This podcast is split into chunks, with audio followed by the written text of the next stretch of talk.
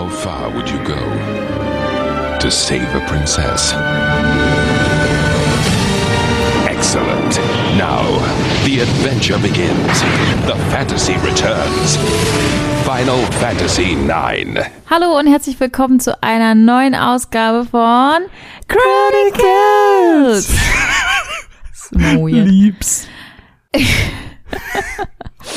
Ja, es ist soweit. Der neunte Teil von Chronicles zum neunten Teil der Final Fantasy Reihe ist endlich da.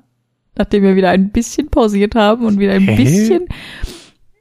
Ich verstehe nicht, was du meinst. Wir haben doch nicht pausiert.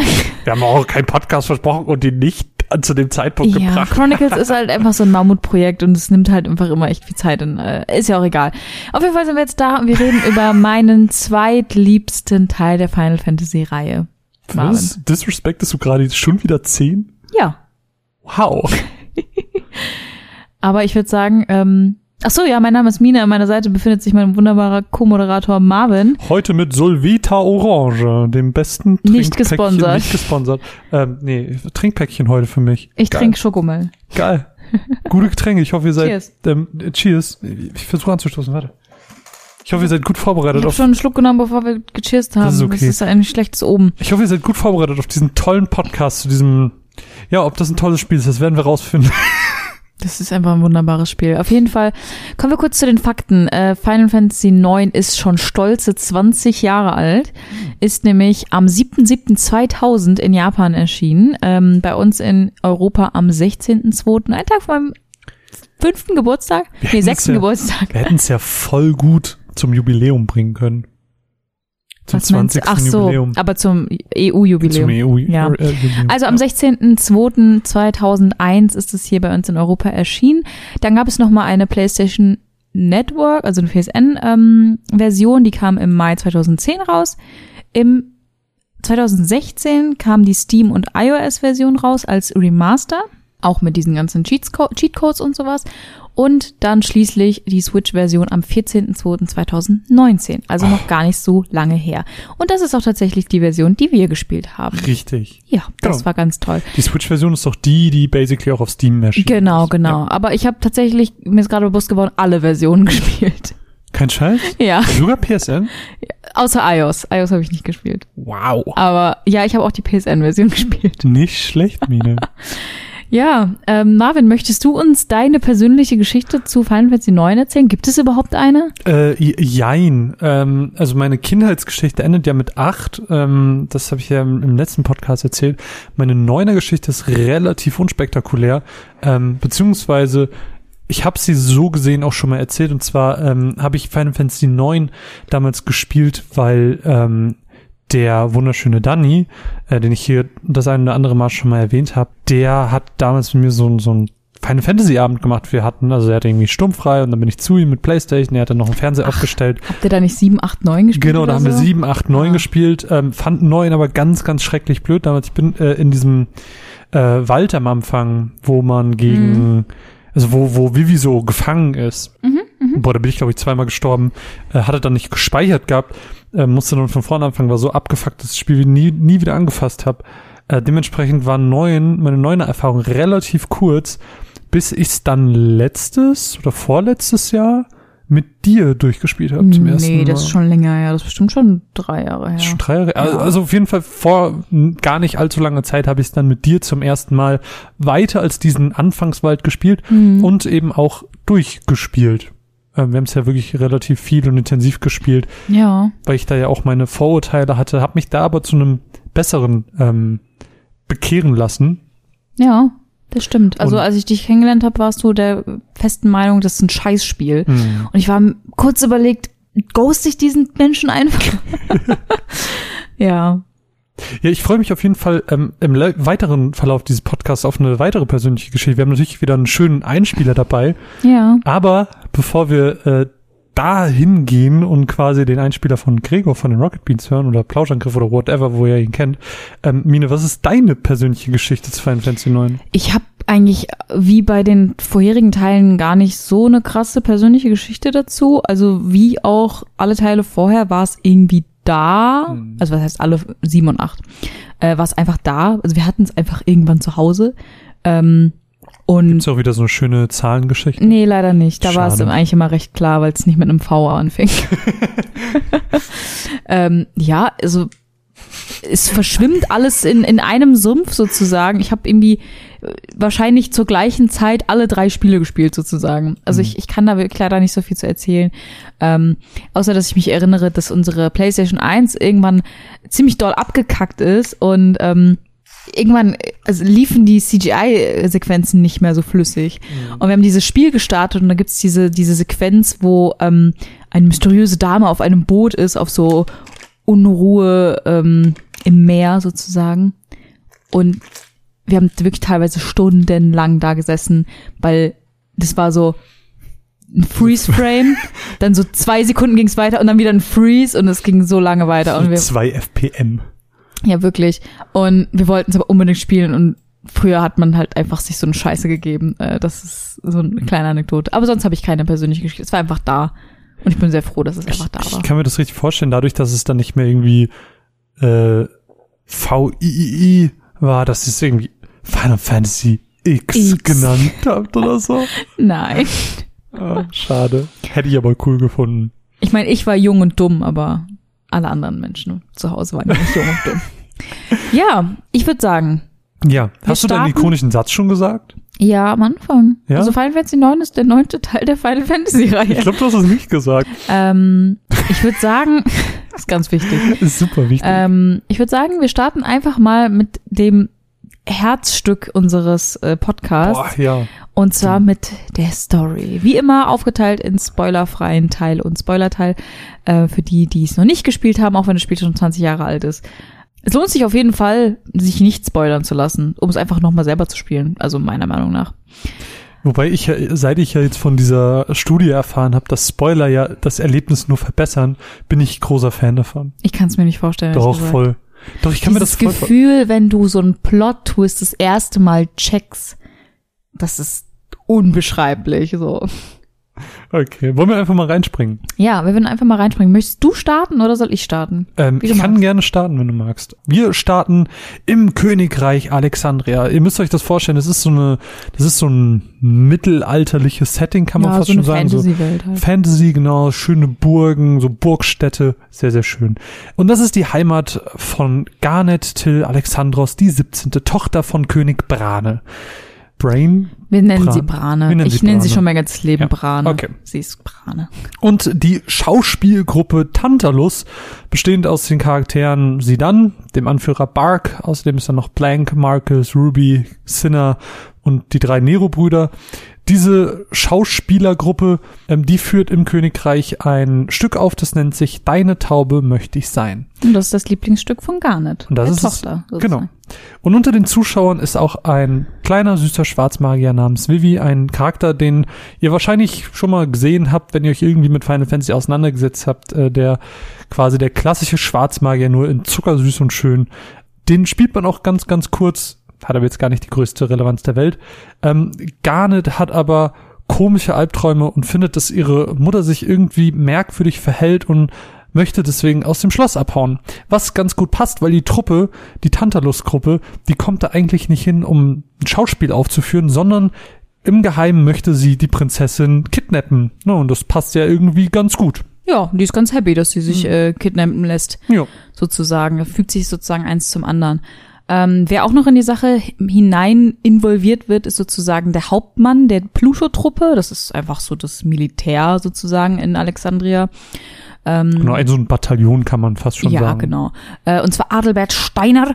Ähm, er wird da so ein bisschen reingewickelt. Ähm, und so landen sozusagen er, Vivi und die Tantalus-Gruppe und Garnet eben in dem von dir vorhin genannten verwunschenen Wald. Mhm. Ähm, nachdem das, also diese, diese Schauspielergruppe war auf einem Theaterschiff sozusagen, was so reingeflogen ist. Mhm. Und nachdem das abgeschossen wurde, landen sie eben in dem verwunschenen Wald. So. Königin Brane findet das natürlich überhaupt nicht gut. Nee, Die rastet natürlich komplett aus und schickt dann äh, den schwarzen Tenor 1 sozusagen los. Es ist also einfach ein krasser Schwarzmagier und es gibt drei davon im Verlauf des Spiels, deswegen sind sie auch nummeriert. Sie wusste, dass der. Erste es nicht schaffen wird, um sie eben zurückzuholen.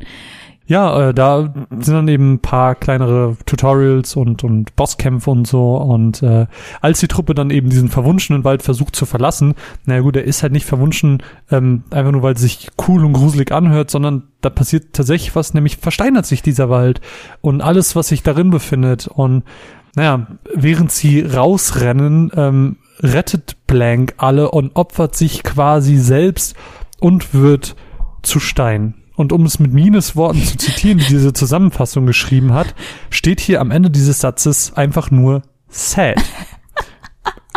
Das ist traurig. Ich fand das wirklich schlimm als Kind. Ich dachte mir nur so, mein Gott, dieser coole Charakter. Ich fand, er sah ziemlich cool aus.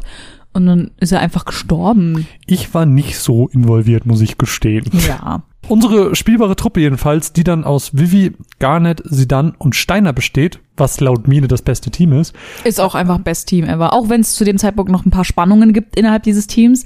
Aber ja. kommen wir zu, ähm, geht's auf jeden Fall durch die Eishöhle ins Dorf Dali. Und bevor sie ins Dorf gehen, ähm, nimmt Garnet quasi einen neuen Namen an. Sie ist dann so, hm, ja, So, wait for it. so Nein, nein, nein, nein, ey, das ist meine Geschichte. So, sie steht dann da und ist so, naja, hm, ich sollte irgendwie meinen Namen ändern, damit ich nicht auffalle. Wie könnte ich mich denn nennen? Und dann nimmt sie so diesen, diesen Dagger, Liliendolch. diesen Liliendolch, Im Englischen Dolch, Dagger.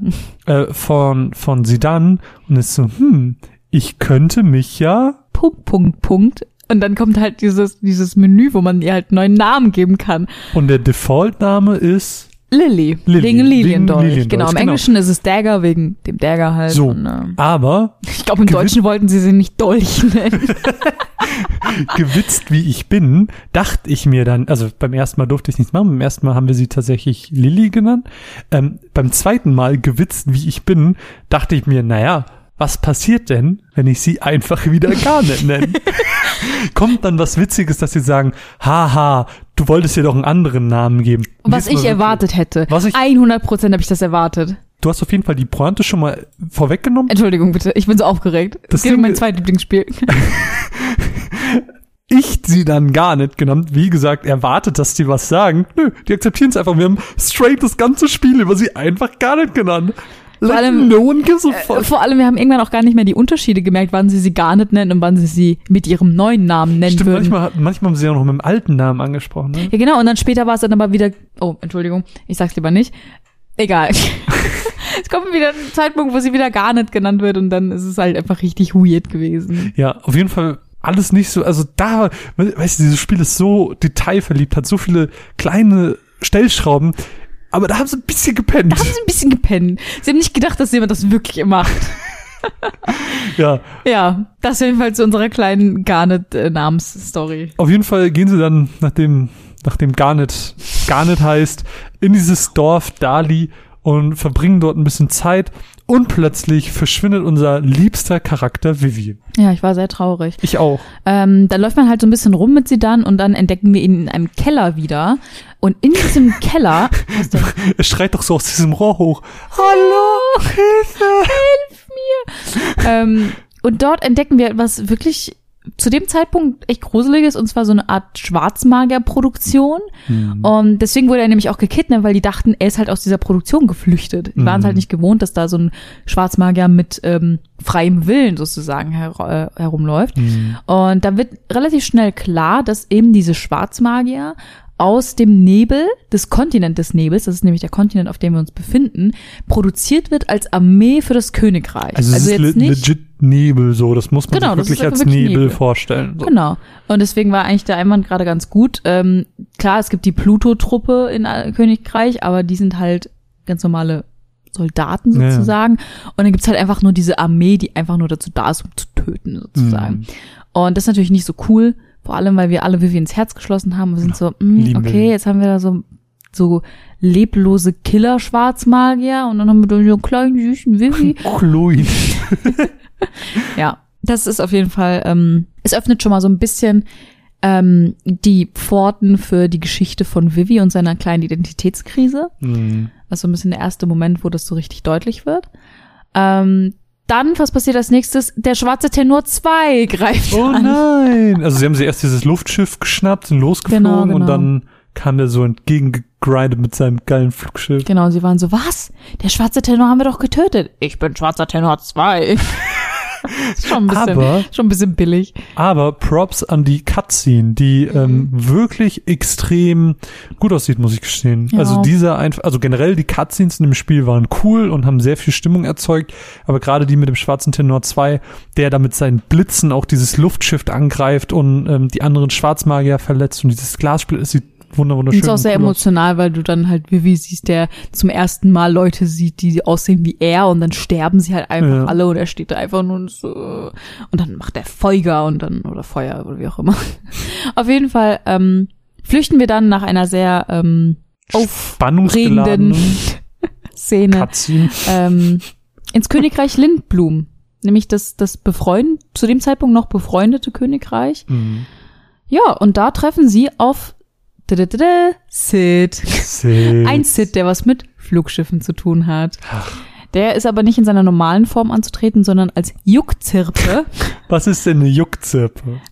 ähm, ja, sowas wie so ein extrem großer Käfer. Wie so, Also wie so eine Grille, Ja, so ein wie so eine ne? Grille, ja, genau.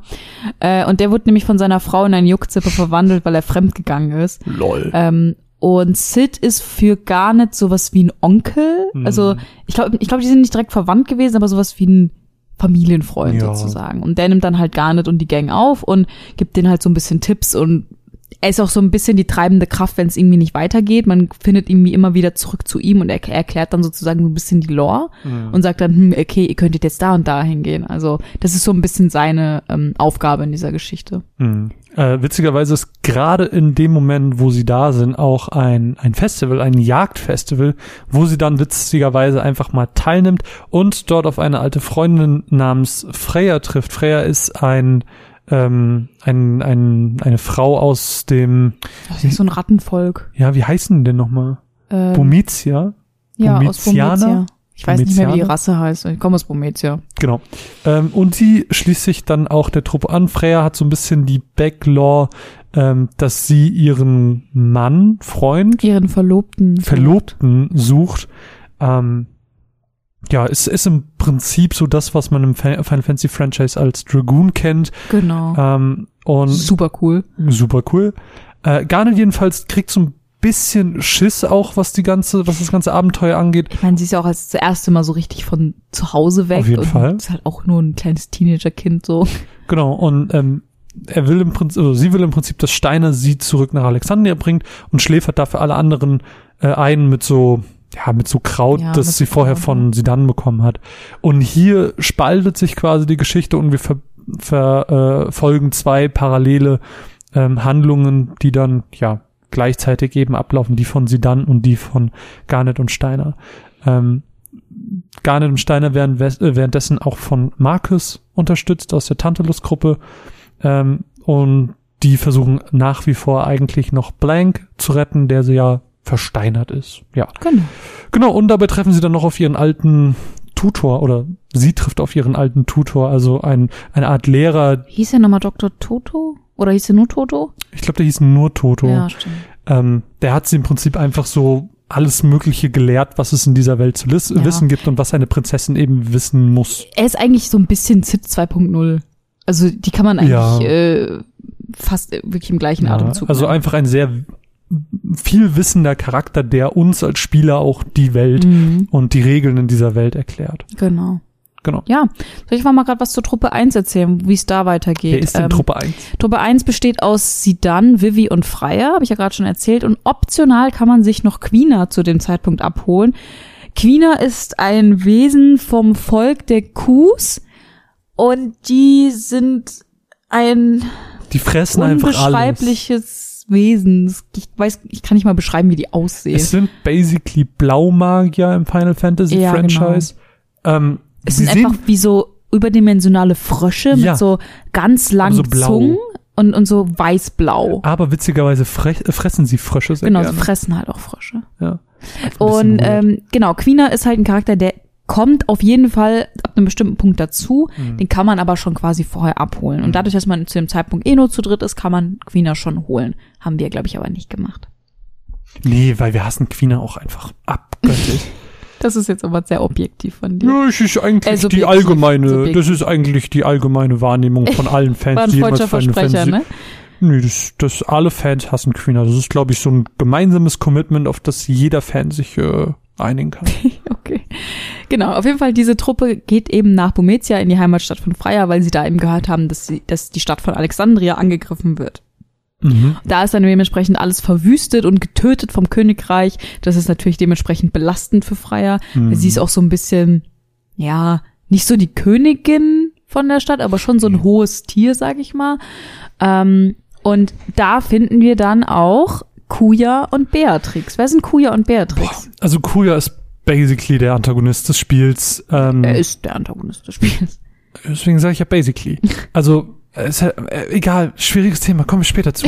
ähm, und Beatrix ist auch eine Soldatin ähm, aus, aus der Stadt, in der Wie auch. hieß denn nochmal ihre Steiner. Truppe? Nicht die, also Pluto-Truppe war Steiner und ihre hieß Das weiß ich nicht, ist aber auch gerade. Venus? Venus-Truppe kann gut sein. Jedenfalls ist ja auch irrelevant.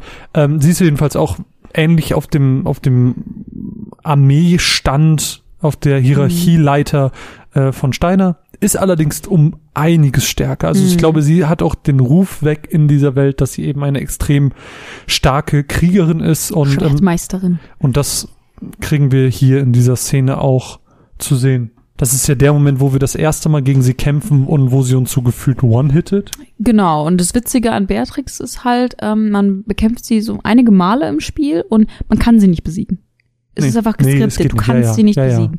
Genau. Äh, das heißt, das Schlauste, was du machen kannst, ist einfach, äh, sie so viel zu beklauen, wie du kannst und einfach zu warten, Hm. dass der Kampf zu Ende ist. Und das ist auch tatsächlich der Augenblick, wo CD1 beendet ist. Das heißt, es ist so ein ganz krasser Teaser-Moment, so, da sind plötzlich diese zwei neuen Charaktere. Königin Brane ist da auch nochmal im Spiel. Man merkt also auch, dass sie da irgendwie involviert ist in diese komischen Machtspielchen da. Hm. Und ja, Äh, Falls ihr euch jetzt denkt, wow, ihr seid am Ende von CD1, das letzte Mal, im letzten Podcast habt ihr hier die Spoilerwarnung ausgesprochen. Macht ihr das jetzt hier nicht oder habt ihr das vergessen? Nee, haben wir nicht vergessen. Wir werden auch noch ein ganzes Stück weitergehen, weil wir finden, dass die Geschichte zu diesem Zeitpunkt einfach immer noch in der Aufbauphase Mhm. ist und noch nicht so 100% widerspiegelt, worum es in dem Spiel tatsächlich geht. Und deswegen werden wir hier noch deutlich weitergehen. Der Spoiler-Part wird noch kommen. Be prepared. das hast du sehr gut gesagt. Ja, Dankeschön. Ja, als nächstes, ich mache mal kurz mit Truppe Ja, 1 gerne. weiter, dann Ja. kannst du Mhm. dich gleich Truppe 2 widmen. Als nächstes reist, reist Truppe 1 eben nach Clara. Das ist so eine Art Schwesterstadt von Bometia. Also da lebt quasi auch das gleiche Volk, nur hat sich halt irgendwann mal abgeschottet Mhm. und wird quasi von so einem Sandsturm, der Mhm. immer um die Stadt herum wirbelt, beschützt. Ja. Und die werden halt aber auch angegriffen und dieser Sandsturm verschwindet dann halt und die sind quasi so das erste Mal seit hunderten von Jahren plötzlich so der Außenwelt ausgeliefert und ähm, Freya möchte denen halt helfen, weil es halt so sozusagen ihre Schwesterstadt ist. Hm, Es hat immer noch so ihr Volk. Genau. Ja, was macht Truppe 2, also Garnet und Steiner, was machen die in der Zeit?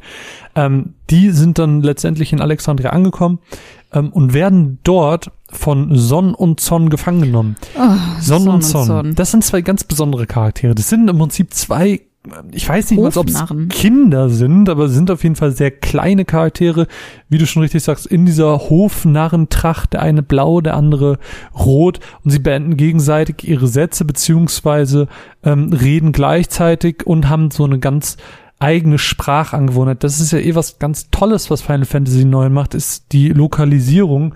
Die funktioniert extrem gut. Im Seien es jetzt irgendwie Dialekte, die die verschiedenen Charaktere haben Mhm. oder wie in dem Fall von Son und Son, ähm, dass der eine die Wörter mit S, der andere sie mit Z ausspricht. Mhm. Ähm, so wird aus Sagen, Zagen bei Zorn und so weiter und so fort.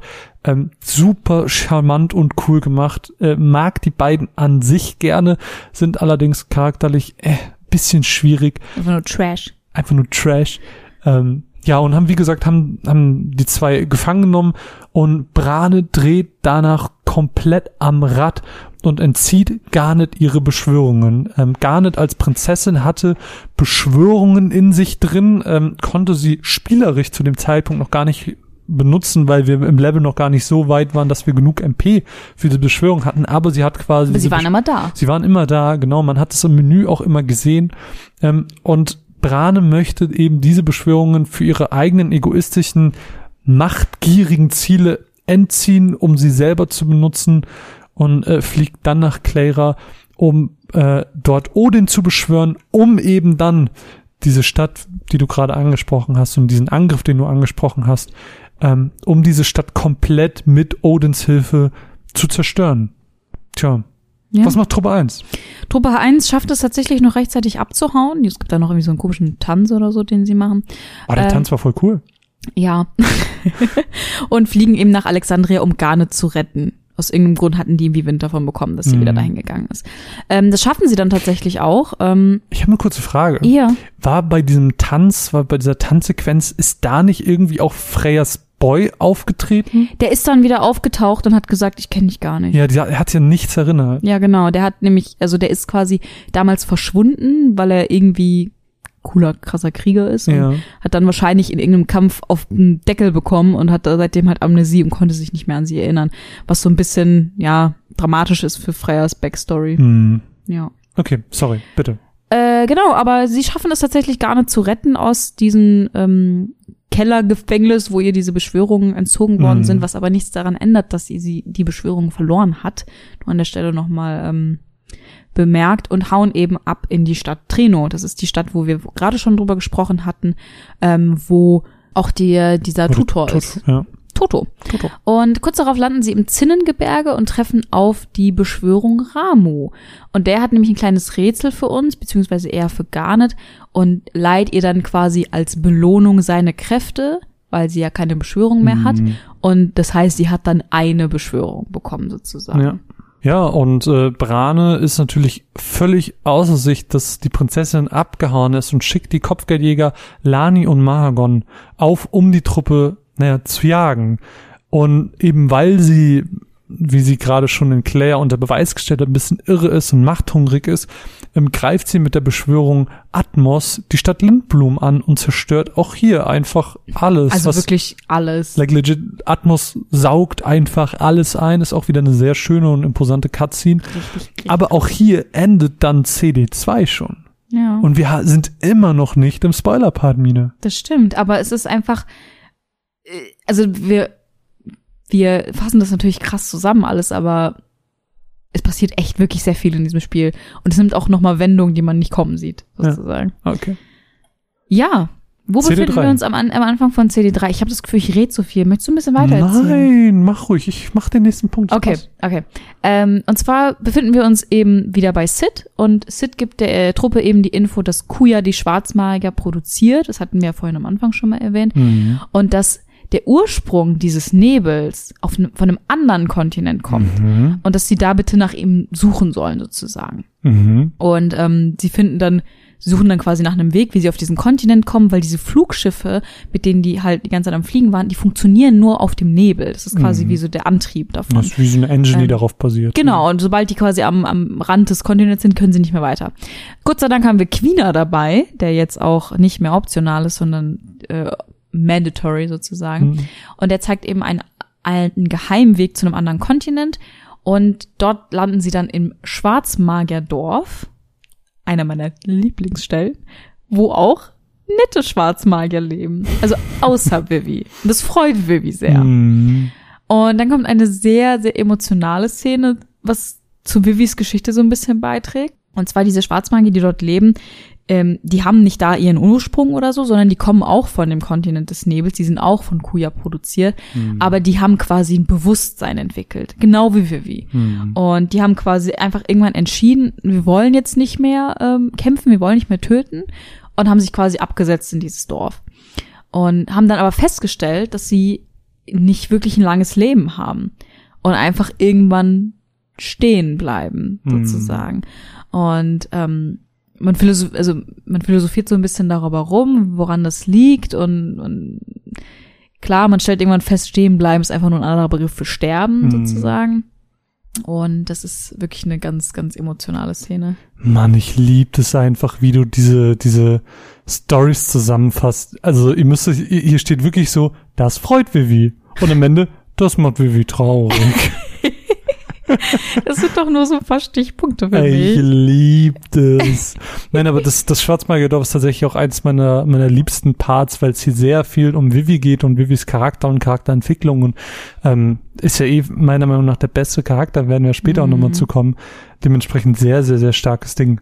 Sie sind aber natürlich jetzt nicht dahin gegangen, um, um irgendwie Vivi und das Oh. Schwarzmagierdorf zu finden, ähm, sondern sind dahin gegangen, um dem Nebel auf den Grund zu gehen. Und auf dieser Reise äh, landen sie in einem Tempeldorf namens Condea Pater, wo sie auf Aiko treffen.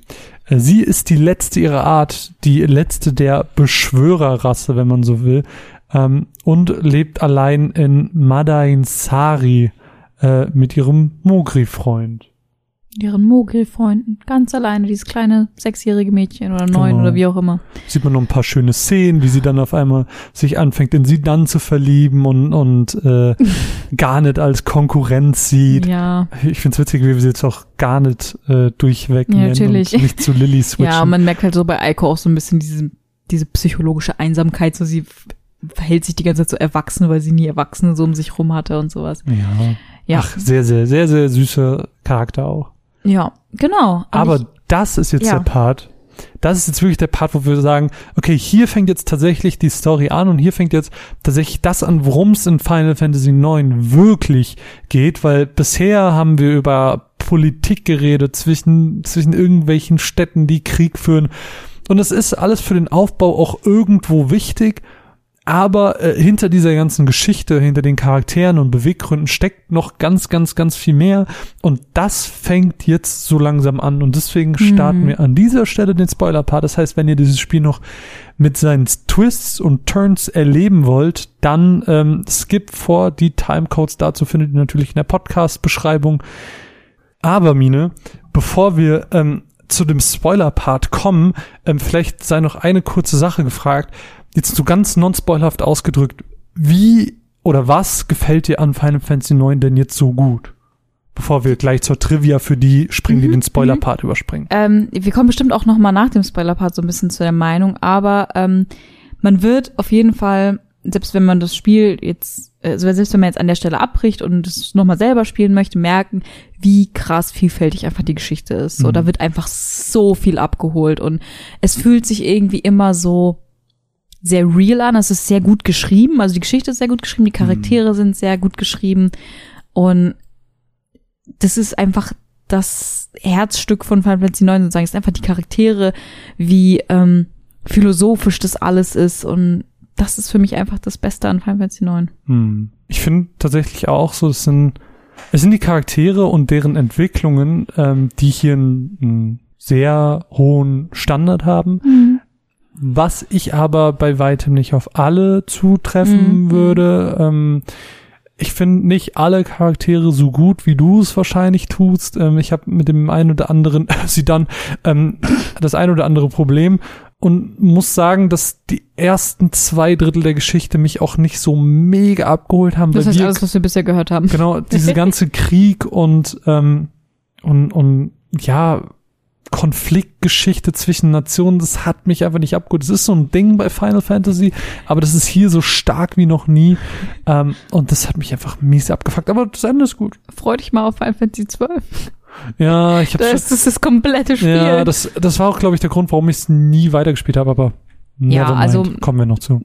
Wie gesagt, der erste Teil des Spiels ist nicht repräsentativ für das, was danach kommt. Ja, also Kann eine Hürde für jemanden sein, Ja, der das jetzt gerade hört und sich denkt, das klingt jetzt ehrlich gesagt nicht so spannend, aber es lohnt sich da auf jeden Fall weiterzumachen. Es passt halt sehr gut zu dem Patreon-Podcast, den wir tatsächlich heute aufgenommen haben, wo wir noch so meinten, wie lange gibt man Mhm. einem Spiel eine Chance? Ja, und bei Final Fantasy 9 besteht die Möglichkeit, dass du in dieser Zeit, bis du ein Spiel abbrichst, abbrichst, aber dann kommt noch so viel mehr. Mhm. Aber ich, ich liebe alles. Also ich mag auch den ersten Teil, also lasst euch nicht Ja. davon äh, beeinflussen jetzt. Das okay, jedenfalls dazu. genau, der Spoiler-Part. Spoiler-Part. So, Spoiler-Part. alle Non-Spoilers, Spoil- see you later.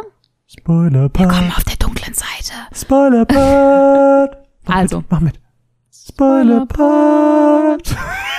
Du musst, Okay. nicht, du musst nicht immer Songs einführen. Doch, ich find's mega. Okay, also wir Ja. befinden uns in Madain Sari nochmal Ja. kurz zurück. Das ist das Beschwörerdorf sozusagen. Und es gibt so ein paar Momente, wo Garnet sich so ein bisschen komisch verhält und sie guckt sich so diese Wandmalereien an und sie ist so, irgendwie, irgendwie kenne ich das so. Und irgendwie Hm.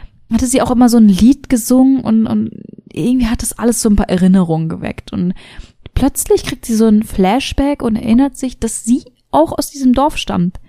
Das Dorf wurde nämlich vor zehn Jahren zerstört von einem riesigen roten Auge aus dem Himmel. Und sie ist mit ihrer Mutter quasi auf dem Boot geflohen. Und das ist auch das, was man in dem Intro sieht, was ich Aha. vorhin erwähnt hatte. Da, wo du so 5 FPM hattest. Exakt. Und ist dann in Alexandria irgendwann angekommen. Da hat Brane sie dann aufgenommen. Ihre Mutter, ihre leibliche Mutter ist dann leider auch, nämlich verstorben. Und Königin Brane hatte nämlich zu dem Zeitpunkt gerade ihre eigene Tochter verloren, die nämlich Garnet hieß. Und dann haben sie quasi einfach gesagt, ja gut, das Schicksal hat uns dieses Kind geschenkt. Und Zumal sie ja anscheinend ganz ähnlich wie genau. OG Garnet aussieht. Genau, genau. Und dann, ja gut, dann, dann ist sie jetzt quasi Prinzessin Garnet. Mhm. Und ähm, damit es natürlich nicht auffällt, wurden ihr quasi, sie hatte nämlich eigentlich auch Hörner, die wurden ihr quasi abgeschnitten. Und das ist so das Thing dieser Rasse. Genau. Weil es ja keine Menschen in dem Sinne sind. Und sie wusste zum Beispiel auch nie, dass sie diese, dass sie diese Fähigkeiten hat. Sie wusste, dass Ah. sie irgendwie besonders ist und anders ist, aber sie wurde halt einfach nur behandelt wie ein normales Mädchen, Mhm. sozusagen. Ähm, das ist schon eine krasse Information an dem Punkt. Ja. Gut, man hätte auch Königin Brane angucken können, sich denken können, wie konnte diese blaue Qualle diese wunderschöne Prinzessin gebären, aber gut. Naja, anscheinend sah ja die OG Garnet genauso aus wie sie, deswegen ähm, ist das ja wahrscheinlich gar nicht so weit hergeholt. Ja. Äh, jedenfalls geht diese Truppe weiter. Äh, sie bleibt nicht einfach nur da und lernt, dass das Garnet dazugehört und dann denken sie sich, okay, komm, wir gehen wieder nach Hause. nee, äh, sie gehen weiter zum Baum Dann schließlich noch ein Ziel. IFAS. Ifas, aber steht Lifas. Es ist IFAS. IFAS. Ähm, ich wollte mich, ich war gerade schon so ein bisschen lachen. Ich dachte, das ist heißt doch anders.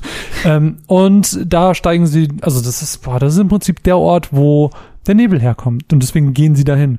Und ähm, sie gehen quasi in diesen Baum rein und Und dann nach runter unten, quasi zu den Wurzeln. zu den Wurzeln, aber von innen. Also ganz weird.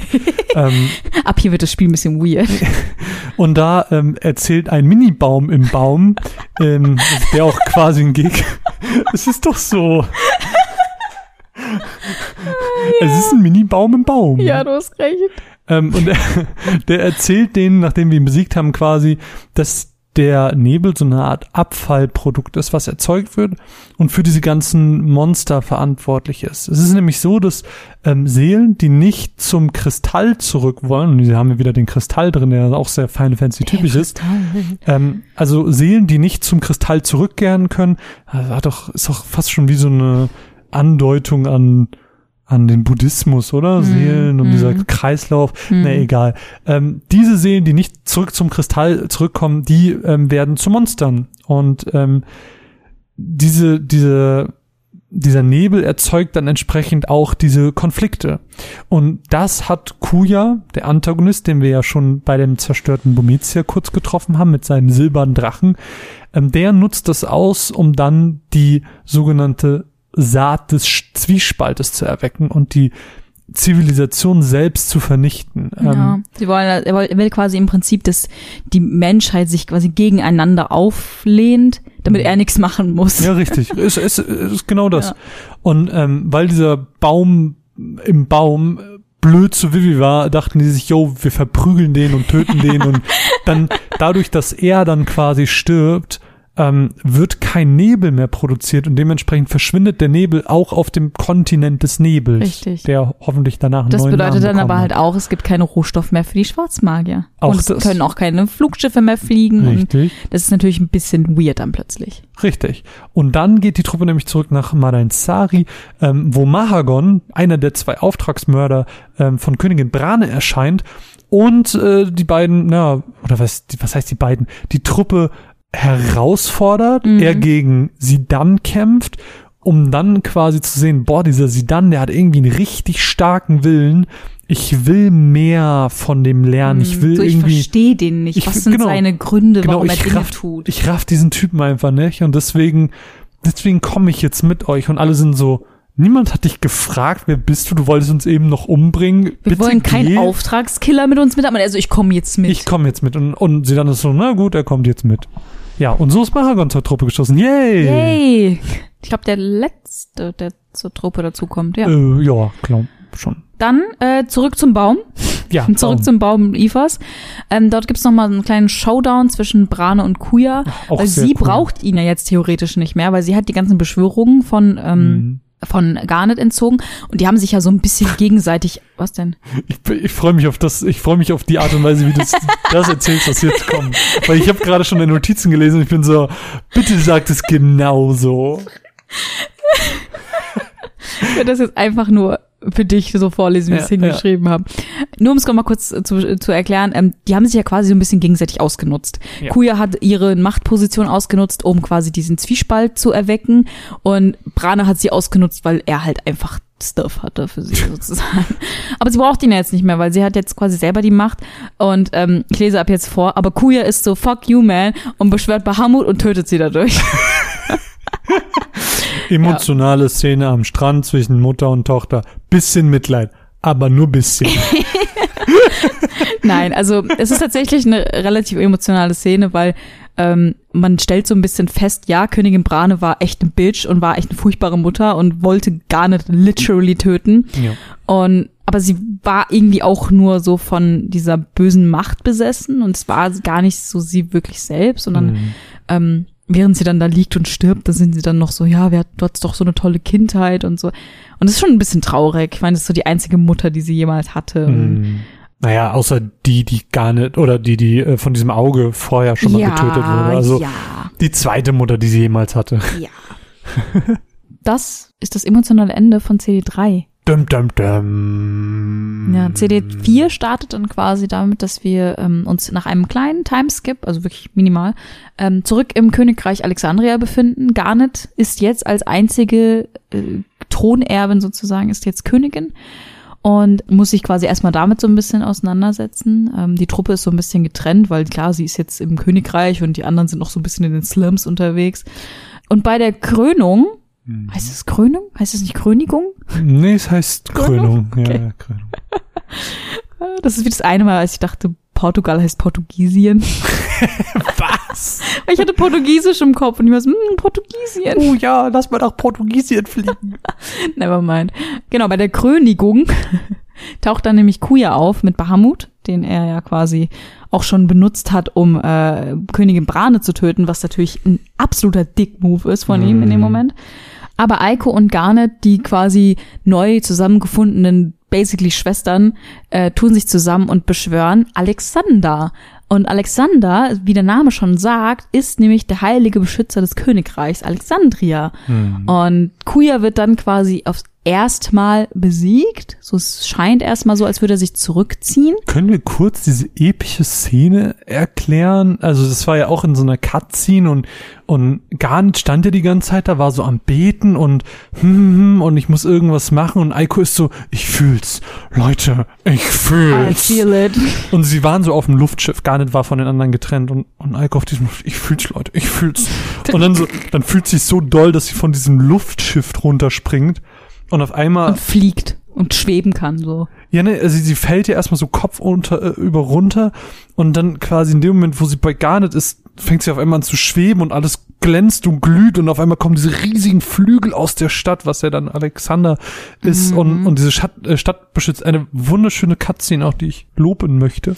Und die haben ja quasi beide diesen, diesen, dieses Stück von diesem Kristall, den Ja. sie ja quasi immer um den Hals rumgetragen und der verbindet sich dann quasi auch und Ja. beschwört diese krasse Dings. Das ist schon, ist schon Ist schon krass, imposant. krasse, imposante Ja. Szene. Genau, ähm, so imposant wie sie ist, so mächtig ist sie dann auch. Kuya wird dann nämlich erstmal besiegt, zumindest scheint es so. Mhm.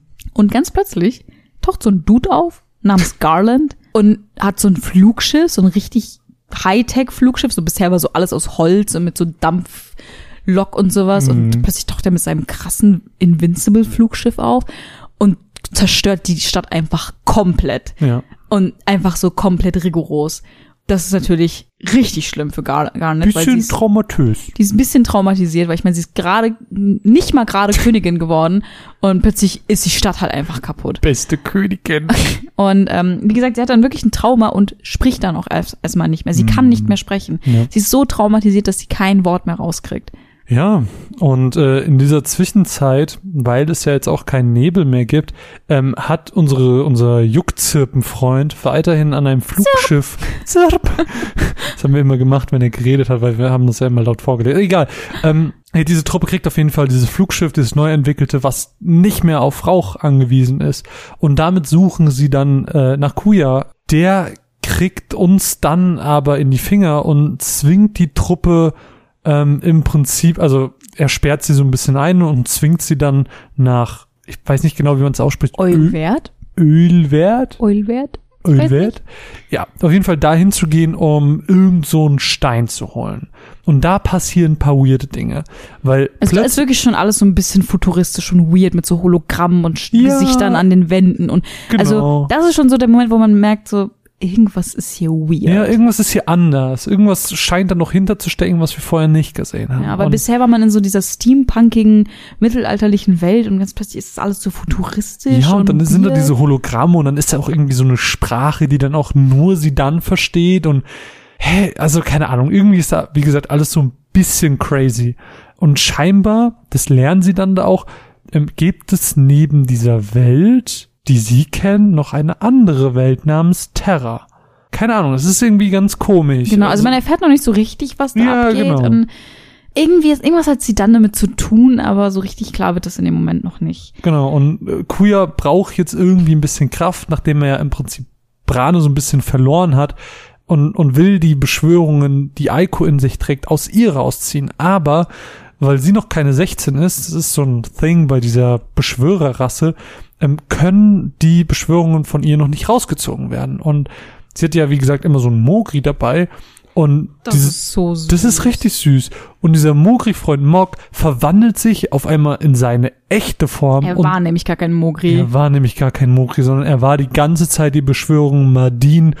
Und dann rettet Madin Aiko. Und das ist super süß. Und sagt dann auch noch sowas wie, ich werde dich immer beschützen, Aiko. Das ist so süß. Das ist richtig Es süß. ist eh so süß, wie sie immer mit ihren Mogri-Freunden umgegangen ist und ach, das war einfach so herzerwärmend. Dann ist da einfach dieser kleine, ängstliche Mori und da kommt einfach so ein riesiges Wesen raus, was einfach alle wegputzt, so. Das ist richtig krass auf jeden Fall. Ich glaube, das ist auch der Moment, wo Son und Zon abnippeln, oder? Also sie versuchen auf jeden Fall diese Beschwörung rauszuholen, aber sie meinen ja auch schon so, naja, sie ist noch keine 16. Aber ich weiß nicht, ob sie da sterben. Sterben sie überhaupt legit? Ich meine, sie sterben. Ich glaube nicht. nicht Ich glaube, sie sind am Ende immer noch da. Okay. Aber Ja. wie geht's denn weiter? Genau, nach dieser weiteren Enttäuschung, die Kuya einstecken muss, verpisst er sich halt nach Terra. Also das ist halt so dieses ominöse Land oder diese ominöse Welt. Und die Truppe will ihm natürlich hinterher. Die wissen aber natürlich nicht so richtig und deswegen ähm, müssen die halt sich erstmal so ein bisschen umgucken. In diesem, in diesem Verlies, wo sie mit Kuya waren, war jetzt nicht nur die Truppe, sondern da war auch Hilda. Wer ist Hilda? Hilda ist die Frau von Sid. Die Juckzippenfrau. Die Juckzippenfrau, die nämlich richtig angepisst war, dass er sie betrogen hat. Und ähm, Kuya hat quasi Hilda die ganze Zeit äh, gefangen gehalten. Und Hilda fungiert so ein bisschen als Ersatz-Sid in dem Moment und erklärt halt, dass, ähm, das fand ich ein bisschen witzig auch, dass Kuya die ganze Zeit von seinem Plan gesprochen hat und sie das natürlich alles mitbekommen hat. Und ich dachte mir so, das ist so ein Bösewichten-Ding, so erstmal Ja. den ganzen Plan erklären, bevor man irgendwas macht. er ist so ein Plappermaul. So richtig dumm einfach nur. Ja. Und Hilda erklärt denen dann halt, dass sie diese vier Siegel brechen müssen, um den Weg nach Terra aufzumachen. Hm. Und dazu wollen sie dann quasi erstmal aufbrechen. Ähm, es gibt da noch so eine kleine Szene, wo Garnet sich ähm, quasi symbolisch die Haare schneidet und sich von ihrer Vergangenheit befreit und dann kann sie auch wieder sprechen. Das heißt, sie hat dann, also das klang jetzt relativ kurz, aber das ist wirklich eine sehr lange Zeit, die sie nicht sprechen kann. Ja. Und ähm, sie kann auch dann zum Beispiel manchmal im Kampf, sagt sie dann sowas wie, also sie sagt nichts, aber steht dann, Garnet kann sich nicht konzentrieren und dann kann sie halt auch nicht kämpfen. Das heißt, Hm. spielt sich halt auch so ein bisschen im Kampf auch wieder. Und das ist dann der Moment, wo sie quasi einfach akzeptiert hat, was passiert ist, wieder darüber hinweggekommen ist. Hm. Diese vier Siegel, die du gerade angesprochen hast, die müssen, wie gesagt, gleichzeitig gebrochen werden. Das heißt, diese Truppe, gut, dass sie so eine große Truppe haben, muss sich aufteilen in vier Zweierteams. Das beste Team war natürlich Steiner und Vivi, Oh, weil sie beste. eine Steiner unfassbar Meister Vivi. eine so unfassbar schöne Dynamik miteinander haben, weil wie du es gerade schon sagst, Steiner nennt Vivi aus Respekt immer Meister Vivi, was zuckersüß ist. Ähm, und irgendwie noch ein bisschen weirder dadurch wird, dass wir Steiner immer wie Hitler geredet haben und Aber es war, äh, Baby. Es war immer ganz, ähm, ganz amüsant und es war einfach auch eine, eine schöne Kombination. Die weirdeste und die auch so ein bisschen äh, wahrscheinlich nochmal zeigen oder eine Legitimation darstellen sollte, dass Queener existiert, war Sidan und Queener. Ja, das war einfach nur so, die sind halt über. Ja. Ein bisschen Ja. weird. Aber egal. Die müssen nämlich jeweils ein, ein Guardian, ein äh, Beschützer dieser Siegel äh, töten. Das Die, muss quasi gleichzeitig passieren, deswegen haben sie sich aufgeteilt. genau. Das hat's ja, glaube ich, schon gesagt. Genau, das ist dieses, dass diese vier Siegel gleichzeitig gebrochen werden müssen. Und danach, nachdem sie das geschafft haben, öffnet sich eben ein, ein so eine Art schimmriges Portal und alle werden nach Terra eingesogen. Und Mhm. vielleicht hier eine kurze Background-Story zu Terra. Ähm, Ja, das wird so ein bisschen auf Terra erklärt in so verschiedenen Szenen, aber das müssen wir, glaube ich, jetzt nicht so aufdröseln. Wir erklären einfach ganz kurz alles. Genau, genau, genau. Ich, ich, ich versuche es einfach mal zusammenzufassen. Ähm, Terra ist nämlich eigentlich kein normaler Planet, sondern eine Art toter Planet. Ähm, innerhalb von Gaia, also Gaia ist der Planet, wo jetzt die Handlung bisher stattgefunden hat. Also es ist ein toter Planet in Gaia.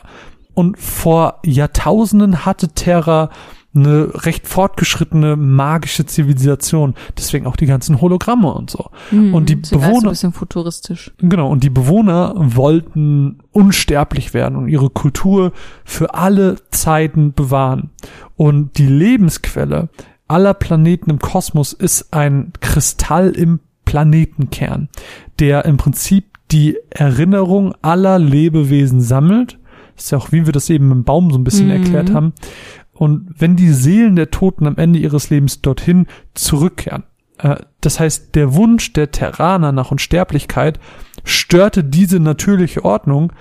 Und als das der, dieser terranische, ist das der richtige, ist das richtige Adjektiv, der terranische Kristall dadurch geschwächt wurde, assimilierten die Terraner im Prinzip die Kristalle anderer Planeten, um sich selbst zu erhalten. Mhm. Das klingt voll kompliziert. Ähm, Es tut mir leid. vor, vor tausend Jahren oder vor Tausenden, es sind ja mehr Tausende als nur einfach tausend, ähm, vor tausenden Jahren versuchte Terra sich mit Gaia selbst zu verbinden, aber es endete in so einer kleinen Katastrophe und Terra Mhm. Äh, verlagerte sich dadurch im Prinzip ins Innere von Gaia. Also um es als ganz, Strafe. um es ganz kurz zu- zusammenzufassen, in einfachen Worten, ähm, die wollten sterblich werden, haben dafür einen Fuck auf andere Planeten, deren Existenz gegeben, weil sie einfach egoistische Kackschweine waren. Und als sie sich mit einem anderen Planeten, Planeten zusammentun wollten, hat es nicht geklappt. Ähm, Beziehungsweise ihn quasi aufsaugen wollten. Nicht Ja. zusammentun, wollten ihn quasi auffressen. Genau. Und das hat nicht geklappt und äh, deswegen sind sie im Prinzip im Inneren dieses Planeten gelandet und äh, schlummern deswegen seitdem in einem ewig andauernden Schlaf und leben nicht mehr wirklich. Genau. So kann man es, glaube ich, dumm zusammenfassen. Genau. Äh, wir kommen nochmal zurück zu diesem weirden Charakter, den wir vorhin mal ganz kurz erwähnt haben, nämlich Garland. Ähm, vielleicht hat der eine oder andere das schon aus Oh. dem Final Fantasy 1 erkannt, Hm. dass das ein Name ist, der vielleicht schon mal aufgetaucht ist. Oho. Nur nicht mit D, nee, nur nicht mit T, sondern mit D. Richtig, Ähm, wichtig. Und dieser Garland wirkt so ein bisschen wie das eigentlich böse Mastermind hinter Kuya. Also die sind in irgendeiner Form schon verbündet gewesen, aber Garland wirkte noch mal so eine Schippe oben drüber Ja, sozusagen. ja. Und Garland soll im Prinzip der Herrscher von Gaia und Terra werden, Mhm. damit Terra wieder zu seiner früheren Form kommt.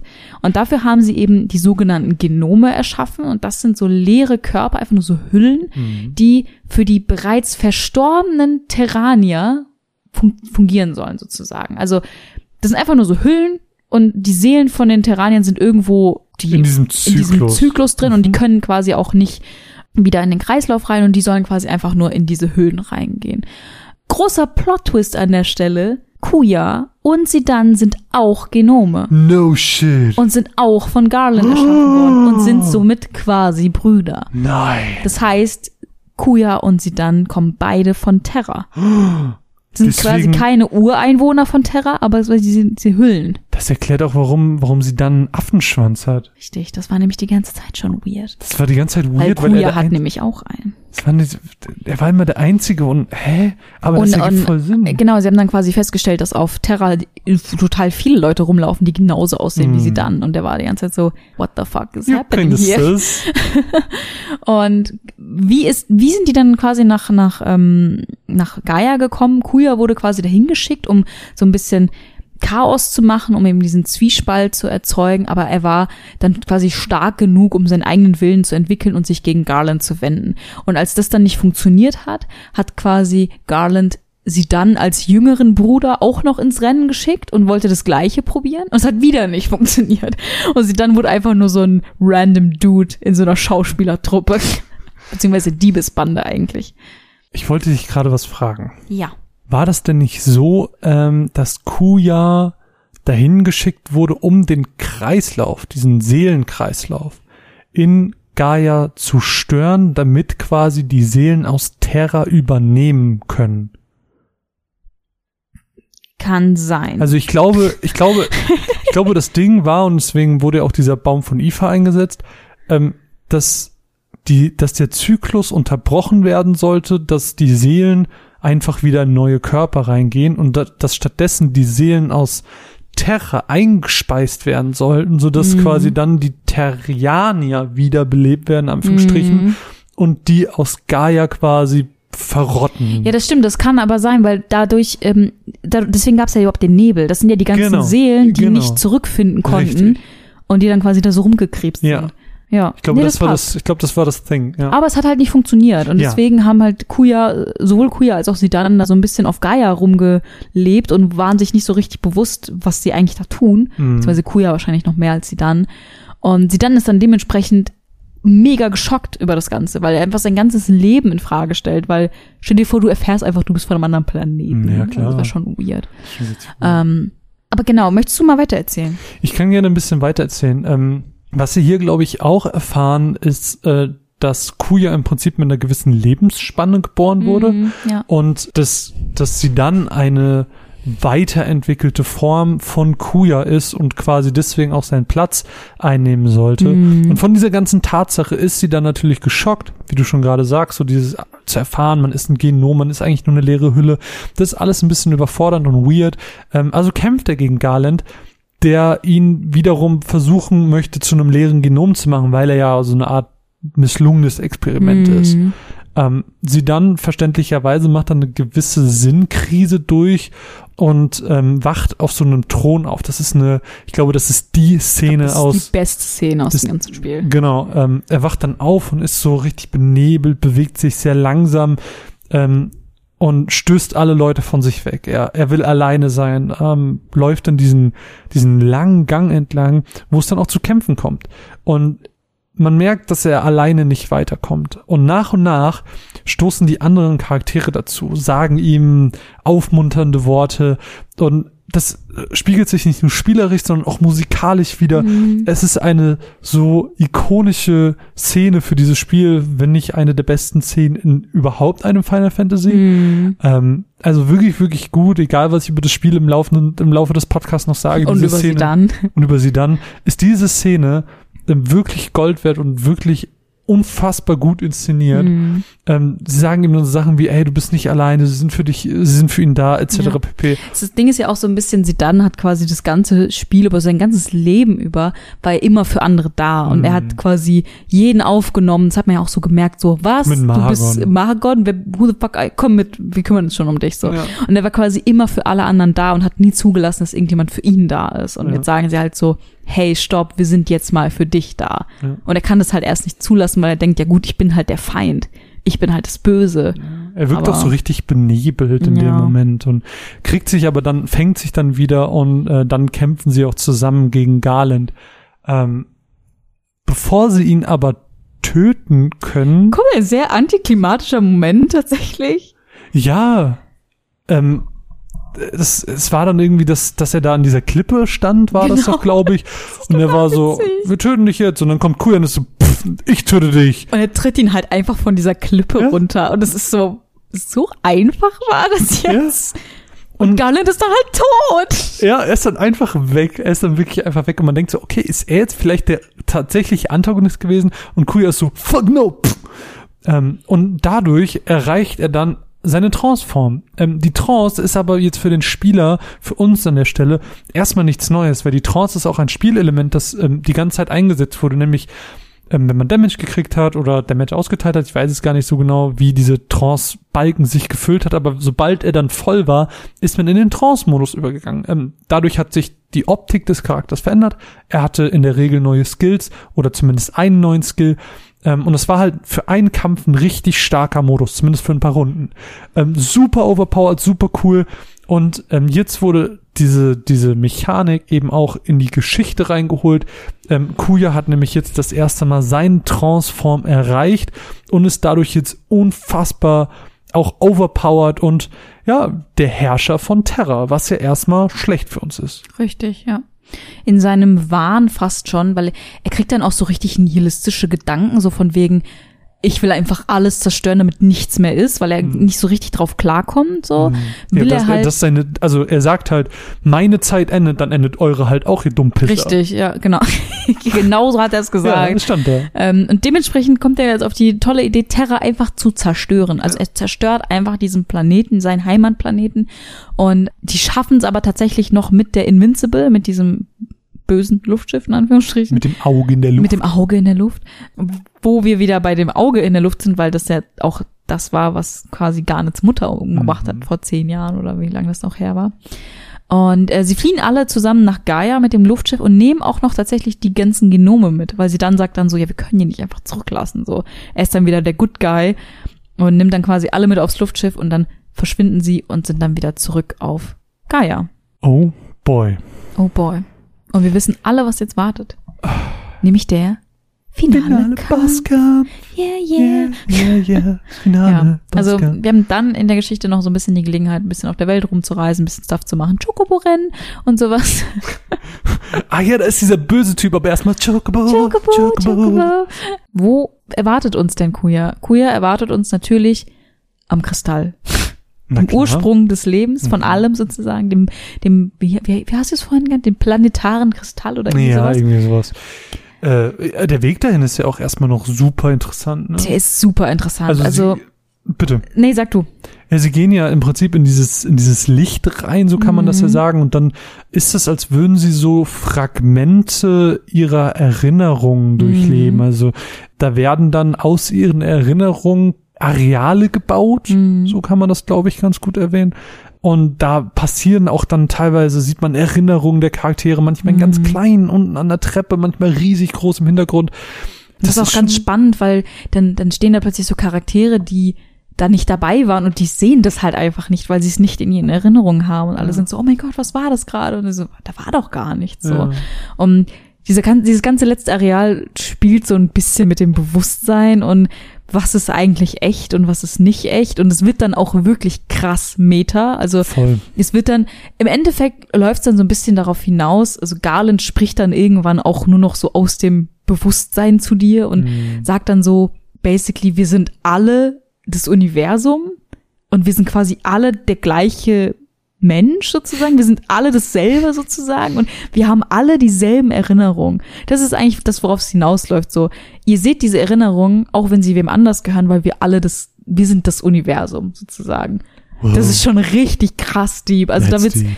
man muss sich das wirklich mal angucken oder wenn man das mal spielt, so ein bisschen so ein Gespür dafür haben und das ist so krass einfach. Wir sind alle nur eine Ansammlung von Atomen. Und wenn meine Atome zu dir werden, bist du dann ich und ich bin du. Wir sind einfach, wir sind einfach alle das Universum. Ich bin auch du, du bist auch ich. Wir sind alle ihr. Das ist so ein bisschen die Quint. Also Think about it. es wird, es wird echt, echt meta Ja. und echt crazy Ja. und echt philosophisch, aber ich liebe alles daran. Okay. Dann kommen wir zum finalen Boss. Erzähl mir davon. Der finale Bosskampf ähm, besteht aus nochmal den vier Wächtern Mhm. der Siegel, die Mhm. haben wir auch nochmal besiegt. Dann gibt's noch nochmal den Drachen von Kuya, glaube ich. Ist das so? Ich meine schon. Ich glaube nicht. Dann tatsächlich Kuya höchstpersönlich in seiner Transform, der echt hart ist, also der ist echt schwer, Mhm. finde ich. Ähm, Und wir schaffen es dann doch tatsächlich, ihn zu besiegen. But wait, there's more. es wäre kein Final Fantasy, wenn das nicht die Final Fantasy wäre. Es ist so ein richtiger, ähm, wie hieß sie nochmal? Ähm, Wolke der Dunkelheit? Nee. Doch, Cloud of Darkness. Cl- Cloud of Darkness, ja. Ja. Aber wie hieß sie denn im Deutschen? Die heißt ja nicht Wolke der Dunkelheit, ich oder? weiß es nicht. Oh, Cloud of Darkness. Das ist so ein richtiger Cloud of Darkness-Moment aus Final Fantasy Drei? 4. Drei, drei, drei, drei, drei, drei. drei. Der, Ja. Vier war doch Golbez. Stimmt.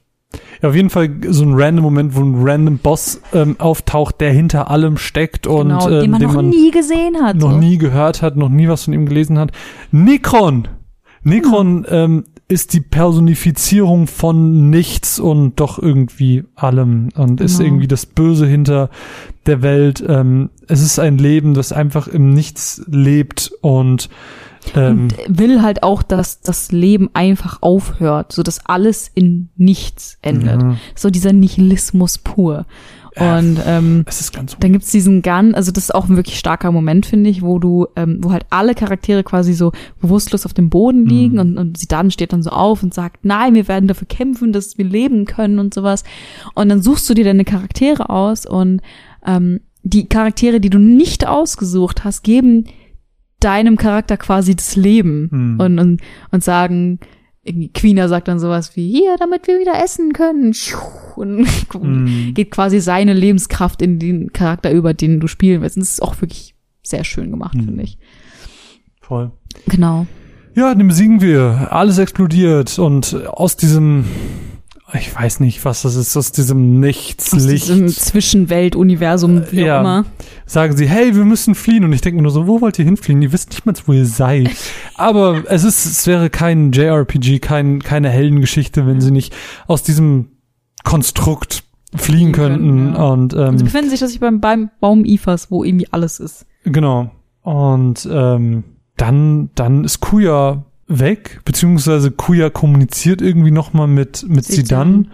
Und er ist dann so, boah Leute, ey, Kuya ist schon echt ein dummer Pisser, aber geht ihr schon mal vor, rettet euch, auch wenn ihr gerade die Welt gefühlt untergeht, ich gehe jetzt Kuya retten. Ja. Und dann gibt's eine ganz, ganz wirklich herzzerreißende Verabschiedung zwischen Sidan und Garnet, weil sie halt denkt, dass sie ihn nie wieder sieht ja, und sowas. verständlich, weil die Welt auch Und, gefühlt ähm, untergeht. Richtig. Und das ist schon echt emotional. Also Nicht, Auch wenn, auch wenn Marvin sie, äh, Kuya gerade einen blöden Pisser genannt hat. Ich nehme das Ganze noch sehr ernst im Gegensatz zu dir. Nein, Kuya jedenfalls, also es gibt dann eine ganz coole Szene auch wieder, ähm, eine coole Cutscene, wo er dann durch die ganzen Wurzeln des Mhm. Baums springt, um Kuya zu retten und schafft es dann auch, ihn zu retten. Allerdings ist er dann erstmal für ganz lange Zeit weg und alle glauben, er ist tot. Du, du, du, du. Erzähl uns so ein bisschen was über den Epilog. Ja, Weil das ist im Prinzip das Ende des Spiels und jetzt kommt nur noch der Epilog. richtig. Beziehungsweise, das ist jetzt eigentlich so das, das wahre Ende, weil es vergeht, es vergeht ordentlich Zeit. Es gibt einen, einen undefinierten Timeskip sozusagen. Mhm. Ähm, und Garnet darf, es ist, warte mal, es ist gar nicht Garnets Krönung. Ich habe es da hingeschrieben, was ist ja Quatsch. Ähm, und zwar Nicht. ist die, die Schauspieltruppe Genau. Tantalus ist wieder da mit ihrem Richtig, Theaterstück. richtig. Und wir befinden uns quasi emotional wieder ganz am Anfang und sie spielen das Stück Deine Taube möchte ich sein. Und das ist schon wirklich sehr ironisch. Und ähm, während dieses äh, Stücks sieht man eben, dass zum Beispiel ähm, auch die ganzen äh, Tantalus-Leute wieder da sind und ein Charakter ist die ganze Zeit unter so einer, unter so einem, wie heißt das, Kapuze gehüllt. Ja. Und dann an einem ganz bestimmten Moment nimmt er die Kapuze runter und ruft irgendwas zu Garnet und sagt, ich will nur zu dir, Garnet. Und man sieht, das ist sie dann gewesen. Und sie rennt dann quasi runter und verliert dann noch ihren wichtigen Kristall und lässt ihn einfach liegen und rennt einfach zu ihm und schlägt ihm noch auf die Brust und sagt, du Arsch, wo warst du die ganze Zeit? Und es ist wirklich sehr, sehr emotional und schön gemacht und ich fand's richtig toll. Und ähm, natürlich sieht man auch die anderen Charaktere. Vivis Kinder! Ganz ruhig. Vivi, es gibt einfach nicht nur tausend Vivis, also so, sorry, wie kann man da ruhig bleiben? Ich verstehe nicht so richtig, wie Vivi sich fortpflanzen Ja, wie konnte. reproduziert sich Vivi? Auf jeden Fall hat Vivi ganz viele Kinder bekommen. Ähm, wir gehen davon aus, dass wir gehen nicht nur davon aus, Vivi selber ist leider von uns Stehen geblieben. stehen geblieben.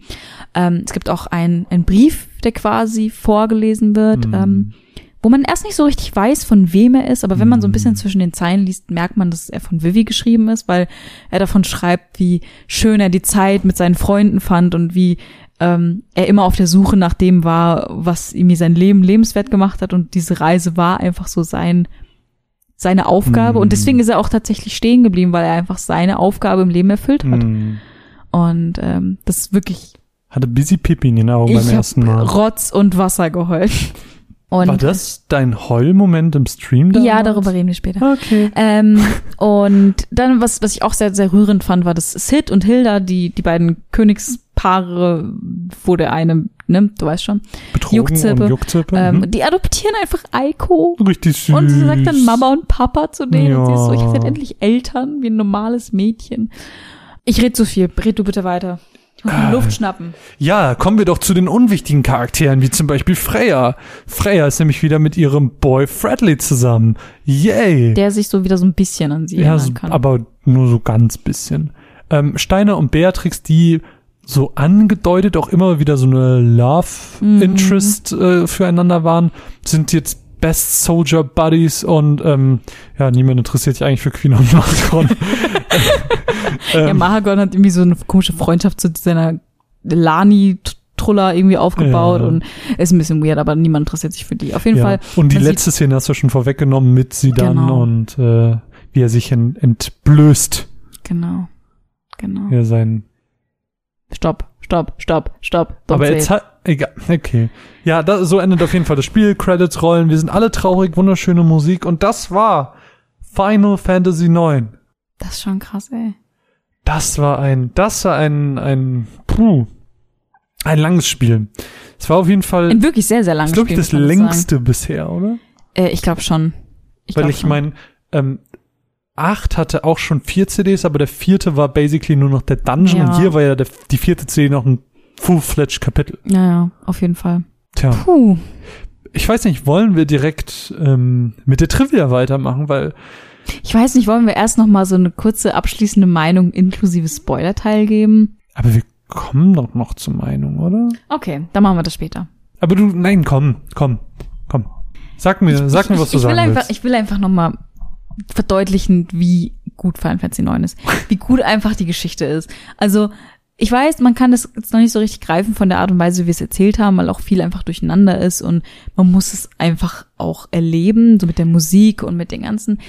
Wir haben so viel weggelassen, so diese ganzen Nebengespräche und sowas. Mhm. Wie du schon gesagt hast, es ist so detailverliebt, das Mhm. ist so wichtig für alles. Also selbst so dumme Szenen wie, keine Ahnung, Vivi und sie dann an so einer Klippe stehen und runterpinkeln, das ist super unwichtig, aber es, es fügt so viel dazu. So, du, Mhm. du wächst so richtig mit den Charakteren und ich finde es einfach, oh, ich könnte wirklich so viel darüber schwärmen. Und ich finde einfach sogar die Geschichte von Final Fantasy 9 ist sogar noch ein bisschen schöner als die von 7.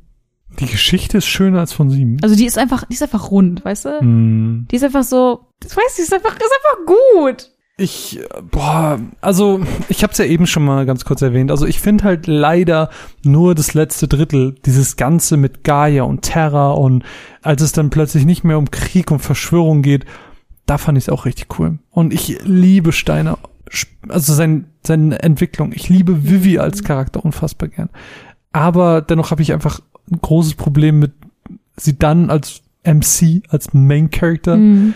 ähm, Mahagon, Quina, Völlig einfach egal, völlig wurscht. unfassbar unnötige Charaktere. Auch, auch Freya hat nicht so mega viel Relevanz leider innerhalb der Geschichte. Und sie Ähm, könnte mehr haben, ja. Sie könnte mehr haben und sie könnte auch, sie hatte auch mehr Potenzial, weil Mhm. an sich das Design und alles war wirklich ansprechend und cool. Und auch Aiko, Ist schon aber wie gesagt, wir kommen ja später noch mal ein bisschen näher zu den Charakteren. Da werde ich auch noch mal zu jedem detailliert was sagen. Mhm. Aber nichtsdestotrotz, also ich finde, ich habe halt meine Charaktere, die ich sehr gerne mag und deren Entwicklung ich sehr, sehr gerne ähm, verfolgt habe. Aber ich finde halt leider, dass dadurch, dass zu viel der Geschichte mich leider nicht interessiert, Mhm. ist es bei mir bei weitem nicht so hoch im Ranking wie bei dir, weil ich mich sehr lange durchquälen muss, bis es für mich ähm, enjoyable wird. Mhm. Ich finde halt einfach, und das muss ich jetzt einfach noch mal so ein bisschen in diesem Spoiler-Part sagen, ähm, ich finde es einfach so krass, wie philosophisch dieses Spiel ist. Also wie krass ja, es das einem, wie krass es einem zum Nachdenken anregt. Auf so, jeden was ist, Fall. was ist überhaupt ein Leben? Was ist eine Aufgabe im Leben? So, es gibt so viele Fragen, die gestellt werden und die Mhm. so gut behandelt werden. Mhm. Ich kann das gar nicht so richtig erklären und auch so, auch wenn es am Ende so ein bisschen abgedreht wird, so mit diesem, wir sind alle das Universum, es ist trotzdem mega interessant und das ist so im Endeffekt dieser krasse Final Fantasy 9 Effekt bei mir, dass ich wirklich da sitze und einfach übers Leben nachdenke. Und wenn Mhm. das ein Videospiel schafft, dann hat's wirklich, ist einfach ein gutes Stück Literatur. Es ist ja, es ist ja ein bisschen, ähm, geht's ja auch in die Richtung von Final Fantasy VI mit dem nihilistischen, ähm, Ja. genauso wie das ja ähm, Ich meine, Kefka ist auch Kefka, cool, Dankeschön, Kefka auch schon so ein bisschen angedeutet hat. Aber Final Fantasy IX ist ja generell ein Spiel der großen Referenzen Mhm. und ähm, großen, äh, ja, der großen Hommage an das Franchise an sich und deren Erfolgsgeschichte. Daher ähm, wundert es mich auch nicht, dass es so viele Sachen aus so vielen ähm, guten Spielen des Franchises miteinander vereint. Und da ist, glaube ich, eigentlich, eigentlich jetzt ein ganz guter Punkt, um Mhm. zur Trivia überzugehen, weil ich weiß, du hast sehr viel rausgesucht, wo ähm, Referenzen sind. Das habe ich jetzt versucht, mal komplett rauszulassen. Ähm, ich würde sagen, wir starten kurz mit den Sachen, die spoily sind und Mhm. gehen dann in den Nicht-Spoiler-Part wieder über, um ähm, über Nicht-Spoiler-Trivia zu sprechen. Ja. Wie, viel, so. wie viele hast du, die spoilerhaft sind? Keine Ahnung. Ich kann es dir nicht sagen. Warte, eins, zwei, drei, vier, fünf, sechs, sieben, ungefähr sieben. Okay, ich habe zwei. Oh, okay, krass. Ja, ich habe sehr viel, die nicht spoilern. Ähm, also glaube ich nicht. Ja, ich würde einfach mal anfangen. Ja, hau mal zwei raus. Ähm, so. und zwar, es gibt ja diese vier Bossgegner, dieses, die das Siegel quasi Ja, ja. beschützen. Und die entsprechen eins zu eins den vier Chaosen aus dem ersten Teil. ja. Hast du das auch? Nee, aber okay, wusste ich. Sehr gut. Äh, hat, wenn man Final Fantasy 1 gespielt hat, dann hat man es direkt gesehen. Wie gesagt, ich habe versucht, alles möglichst rauszulassen, was so solche Referenzen Mhm. sind, damit du die komplett für dich hast. Dazu passend ähm, ist es vielleicht ein bisschen obvious, aber auch da Garland ist Garland aus, also ist nicht der gleiche Charakter, aber entspricht quasi Garland aus Final Mhm. Fantasy 1. Genauso wie ähm, Prinzessin Sarah, weil wir erfahren im Laufe des Spiels, dass Garnet, die ja nicht Garnet hieß früher, Mhm. sondern Sarah hieß. Sie ist quasi Prinzessin Sarah Mhm. aus Final Fantasy 1. Mhm. Und ähm, Hilda, die Frau von Sid, entspricht quasi Prinzessin Hilda aus Final Fantasy 2, Oh, die eine Königin da. ja. Und genau. Ähm, ich habe ein, äh, die Szene, die ich beschrieben habe, weißt du noch, äh, mit Alexander, wo, wo Mhm. Aiko so, ich fühl's, Leute, ich fühl's. Ja. Ähm, und als sie dann da runterspringt und so, und dann gibt's so eine, in dieser Cutscene so einen ganz kurzen Moment, wo man so ein Close-up von ihr sieht. Und Mhm. in, ihr, in dieser Cutscene sind ihre Augen blau statt eigentlich braun. Haben sie ein bisschen verkackt. Hm. Witzig. Ja. Wusste ich gar nicht. Trivia Fun Fact. Marvin. Mit Marvin. Okay. Ähm, das ähm, Flugschiff, die Ja. Invincible, wurde benannt nach dem ultimativen Flugschiff aus Final Fantasy 3. Hm. Es gibt so viele ähm, Namensreferenzen. Namensreferenzen. Also wirklich alles ist irgendwie nach irgendwas benannt, was früher mal irgendwie Mhm. relevant war. Es gibt aber auch Charaktere, die anderen Charakteren nachempfunden wurden. Mhm. Zum Beispiel die Beziehung zwischen Sidan und Kuya ist quasi gespiegelt die Beziehung zwischen Cecil und Golbez aus Final Fantasy IV, weil sie beide aus einer entfernten Welt kommen und quasi Brüder sind, Hm. die sich quasi hassen, Mhm. aber eigentlich am Ende irgendwie auch zueinander finden Hm. und quasi einfach Brüder sind. Voll das gut. ist eigentlich genau die Beziehung quasi gespiegelt. Crazy. Ja. Soll ich weitermachen? Ja, gerne. Okay, ich habe wie gesagt nur noch einen, der spoilerhaft ist, deswegen ähm, Necron. Mhm. Und Der sagt am Ende sowas, so eine Warnung, da sagt er sowas wie ähm, Fear leads to anger, anger leads to Ja, das hate, and auch. hate leads to suffering. Das ist eine Star Wars-Referenz. Ja. Weil. Star Wars-Referenzen passieren ja immer wieder äh, innerhalb dieses Franchise. Ich meine, Biggs und Wedge sind, Mhm. glaube ich, das beste Beispiel dafür, äh, dass sowas auch lange durchgezogen wird. Und ja, so hat auch Necron seinen, seinen Moment gehabt. Mhm. Es gibt dazu passend noch eine andere ähm, Line sozusagen. Äh, Kuya sagt nämlich irgendwann, everything is proceeding as I have foreseen. Und es wurde von Darth Sidious in Star Wars Episode 4 Return of the Jedi gesagt. Aha, guck mal Mhm. an. Passend dazu sozusagen. Aha. Ja. Ähm, ich kann auch, ja, ich habe CD3, habe ich auch noch einen. Mhm. Ähm, ich, ich nehme ihn jetzt einfach mal, weil- aber er wäre auch non-spoilerhaft, hätte auch funktioniert. Auf CD3 sagt einer in diesem Business District, ähm, Damn it, Jim, I'm a doctor, not a miracle worker. Äh, das ist eine Referenz an die Catchphrase von Star Trek's McCoy. Uh, Ja. interessant. Ja. Das heißt, es gibt nicht nur Referenzen innerhalb des Franchises, sondern auch außerhalb. Ja, auch außerhalb. Ich habe noch eine Referenz innerhalb des Franchises und zwar zwischen Aiko und Rhydia Mhm. aus Final Fantasy IV. Weil die sind im Prinzip auch relativ gleich. Sie wurden Ja. beide im, in diesem Dorf der Beschwörer gewohnt Mhm. und haben eben diesen traditionellen Lifestyle Mhm. um diese Kreaturen, die sie halt beschwören können. Beide haben ihre Eltern verloren und beide haben quasi auch das Dorf verloren, was Mhm. quasi von dem Antagonisten zerstört wurde. Ähm, beide sind sehr jung, wenn sie quasi der, der Party hinzugefügt werden. Wobei ähm, Rüdiger dann quasi Diesen diesen Timeskip hat hat, und dann mhm. älter wird. Und sie können beide Weiß und Summoning Magic sozusagen Mhm. verwenden. Cool. Äh, ich habe sonst nichts mehr, was spoilert. Deswegen. Ich habe noch ähm, noch eine andere Referenz an quasi außerhalb und zwar die Geschichte von Sidan. Erinnert die dich an irgendwen? die Geschichte von Sidan Mhm. kommt aus einer anderen Welt. Ich weiß jetzt gerade Hat einen Affenschwanz. Son Goku.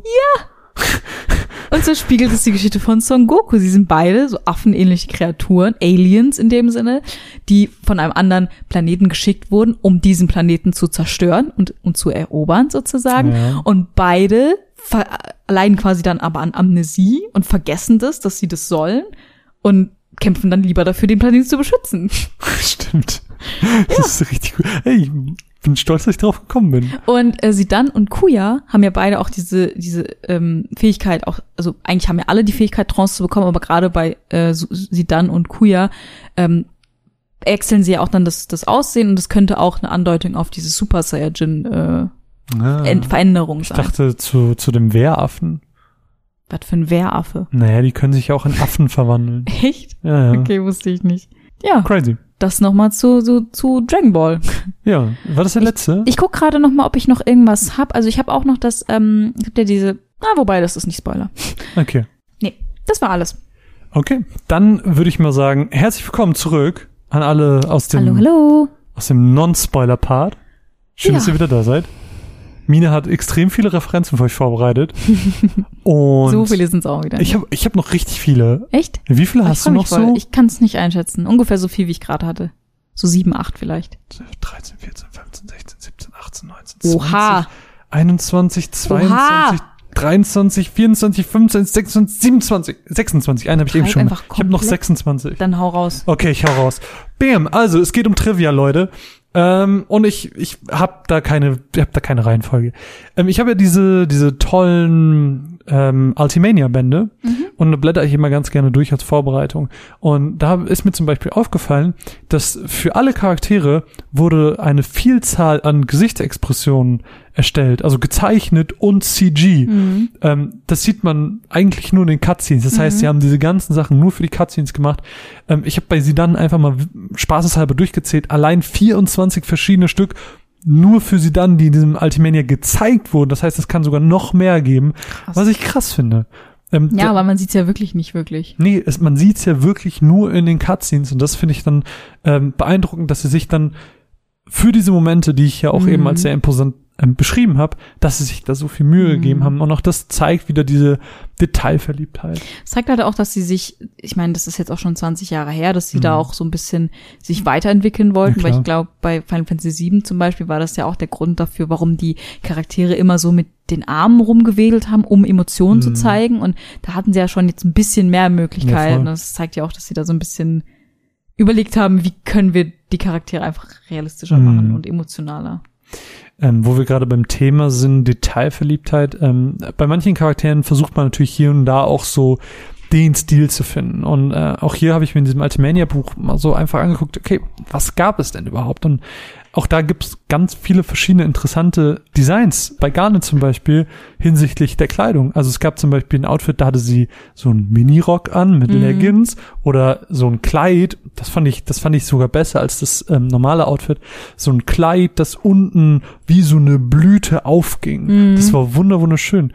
Ähm, oder auch verschiedene Frisuren. Mal hatte sie irgendwie ein Halstuch im Haar oder so verschiedene Broschen.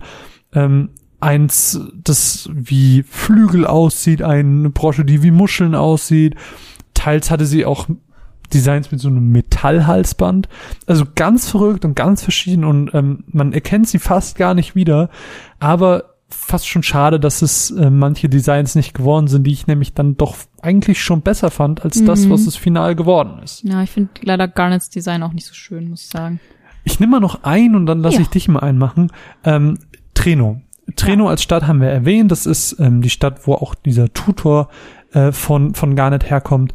Und was wir nicht erwähnt haben, ist, dass Treno auch die Stadt des Kartenspiels ist. Also ähm, hier findet auch ein großes Kartenturnier statt, das man zwangsweise auch spielt. Was aber jetzt storyrelevant überhaupt nicht, muss nicht drüber reden, weil das eigentlich egal war.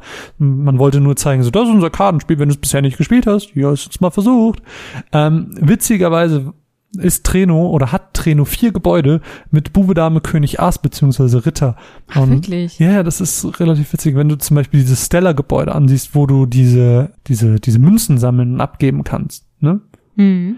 Ähm, da ist nämlich zum Beispiel draußen die Herzdame. Ähm, es gibt auch ein, ein Ritterhaus oder ja, so, so Geschichten. Also über diese ganze Stadt verteilt Ach, stehen Statuen mit, wo du dann entsprechend diese vier ganz ikonischen Kartensymbole quasi äh, vertreten hast. Und das passt irgendwie ganz gut. Ich find's immer schön, wenn du mir neue Sachen über Final Fantasy erzählen kannst, Ja. die ich noch nicht kenne. Finde ich auch schön, weil das, dann denke ich mir mal, okay, du hast gut recherchiert. Ja, richtig gut. Ja, ich würde einfach mal weiter erzählen. Ich, ich bin ja so ein bisschen die Referenzen-Queen an Ja. ältere, äh, ältere Ja, Titel und bitte. ich, ich nehme einfach mal zwei zusammen, die ein bisschen kleiner sind und zwar ähm, ziemlich obvious sind die Charaktere Referenzen an frühere Titel, also zumindest an Klassen. Sidan ist der klassische Dieb, er ist ja auch in der Diebesbande. Sie, ähm, Vivi ist einfach der Schwarzmagier, er ist einfach ein Abbild des Schwarzmagiers. Garnet trägt auch in einer Szene diese Weißmagierrobe, die danach zwar nie wieder auftaucht, aber ist schon eine klassische Referenz. Ähm, dann Freya ist halt der Dra- Dragoon und es gibt halt so diese Klassen, die nie so richtig ausgesprochen werden, aber einfach so in den Character Designs drinstecken. Und das finde ich auch schon ziemlich cool, muss ich sagen. Ähm, das, das gefällt mir auch voll, sorry, das gefällt mir auch voll an dem Spiel. Also, dass es nicht nur so low-key ähm, Referenzen hat, sondern auch ganz offensichtlich damit umgeht und die Leute, die Mhm. dieses Franchise schon länger begleitet, ähm, dass die auch direkt wissen, ah, guck mal, Freya ist doch ein Dragoon. Und dann, Mhm. dann entscheidet man dadurch auch vielleicht, nehme ich sie vielleicht ins Team oder Genau, nicht. genau. Und dazu passend die Random Trivia. Ähm, das war ja das letzte Spiel, was Hironobu Sakaguchi, der, der Erfinder von Final Fantasy sozusagen, mitgemacht hat. Und er sagt tatsächlich, das ist das Beste. Er sagt, das ist sein Favorite und das ist so das, was Final Fantasy ist. Das heißt, wenn ihr das purste Final Fantasy haben wollt, das ist es. Äh, witzigerweise sagt gleichzeitig Uematsu auch, dass das bis zu dem Zeitpunkt sein liebster Score war. Oh, aber ist doch ein toller Soundtrack. Ist, doch, ist also. doch ein wirklich guter Soundtrack. ja. Puh, ähm, ja. Dann lass mich noch mal ein paar raushauen. Erinnerst du dich an, ich weiß gerade gar nicht, ob wir den schon im, oh, jetzt weiß ich nicht, ob das vielleicht ein Spoiler war, aber es gibt einen Ifas Baum. Mhm, Haben wir den im Non-Spoiler? Nein, haben wir nicht. Okay, es gibt einen Baum, der heißt Ifas Baum und er ist super groß. Ich muss ja gar nicht erwähnen, was es mit diesem Baum auf sich hat. Der hat eine riesig große Baumkrone und man geht auch im Laufe des Spiels auf diesen Baum drauf. Aber, liebe Mine, wusstest du, dass dieser Baum kein Baum ist? Sondern? Das sind nur die Wurzeln, die in den Himmel wachsen. Ist es nicht jeder Baum?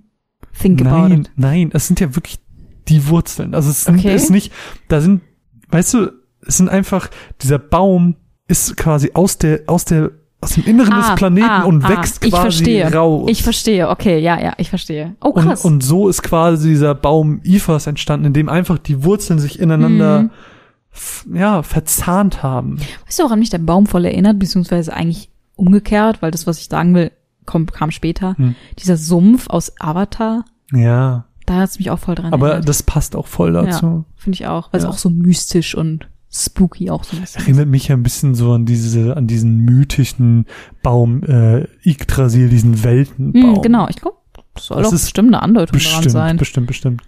Ähm, Ich dachte jetzt, du sagst der weiße Baum von Gondor. ja, genau an den. ähm, vielleicht noch einen zweiten Punkt, dass die Trance bei manchen Charakteren ähm, oder bei einem speziell ähm, nicht nur das Aussehen, sondern auch den Körper verändert. Ein Charakter wird durch seine Transform nämlich physisch größer. Wer denn? Kuya. Echt? Ja, der wird, also es gibt da, es gab da so in diesem Ultimania ein Sheet, wo du gesehen hast, wie groß jeder Charakter ist mit diesen Linien. Und äh, dann gab es eben eine, auch im Vergleich mit den Transform und Kuya wird größer, Weil er einfach so mächtig ist. weil er so mächtig ist. Ich möchte an der Stelle sagen, dass Vivi in Trance einen spitzen Hut kriegt. Dankeschön. also quasi auch größer Finde ich süß. Ja, finde ich auch süß. Ich finde das sehr süß. Ja. Ähm, Ist als süß deklariert. darf ich noch mal was sagen? Bitte. Und zwar, ähm, ich mache einfach meine kleinen Punkte als ein, dann kannst du wieder. Ähm, es gibt auch einige Locations, die ähm, Andeutungen an frühere Spiele sind. Und zwar zum Beispiel das Pandemonium. Mhm. Ähm, das ist der Endbereich aus Final Fantasy 2. Und ich habe das schon im Final Fantasy 2 Podcast gesagt, tatsächlich. Ich habe Mhm. ähm, nämlich erkannt, dass, dass die Musik gleich ist. Mhm. Dass die Musik aus Final Fantasy 9 das gleiche Theme nur viel, viel langsamer ist. Mhm. Und das ist tatsächlich nicht nur beim Pandemonium der Fall, was ja sogar den gleichen Namen trägt, dieser Mhm. Bereich, äh, sondern auch beim Berg Guruk. Nämlich der Berg Guruk ist der Berg Guruk aus Final Fantasy 1. Und auch da stecken Teile des Themes drin. Und vielleicht suche ich mal raus, dass wir das hier gerade einspielen.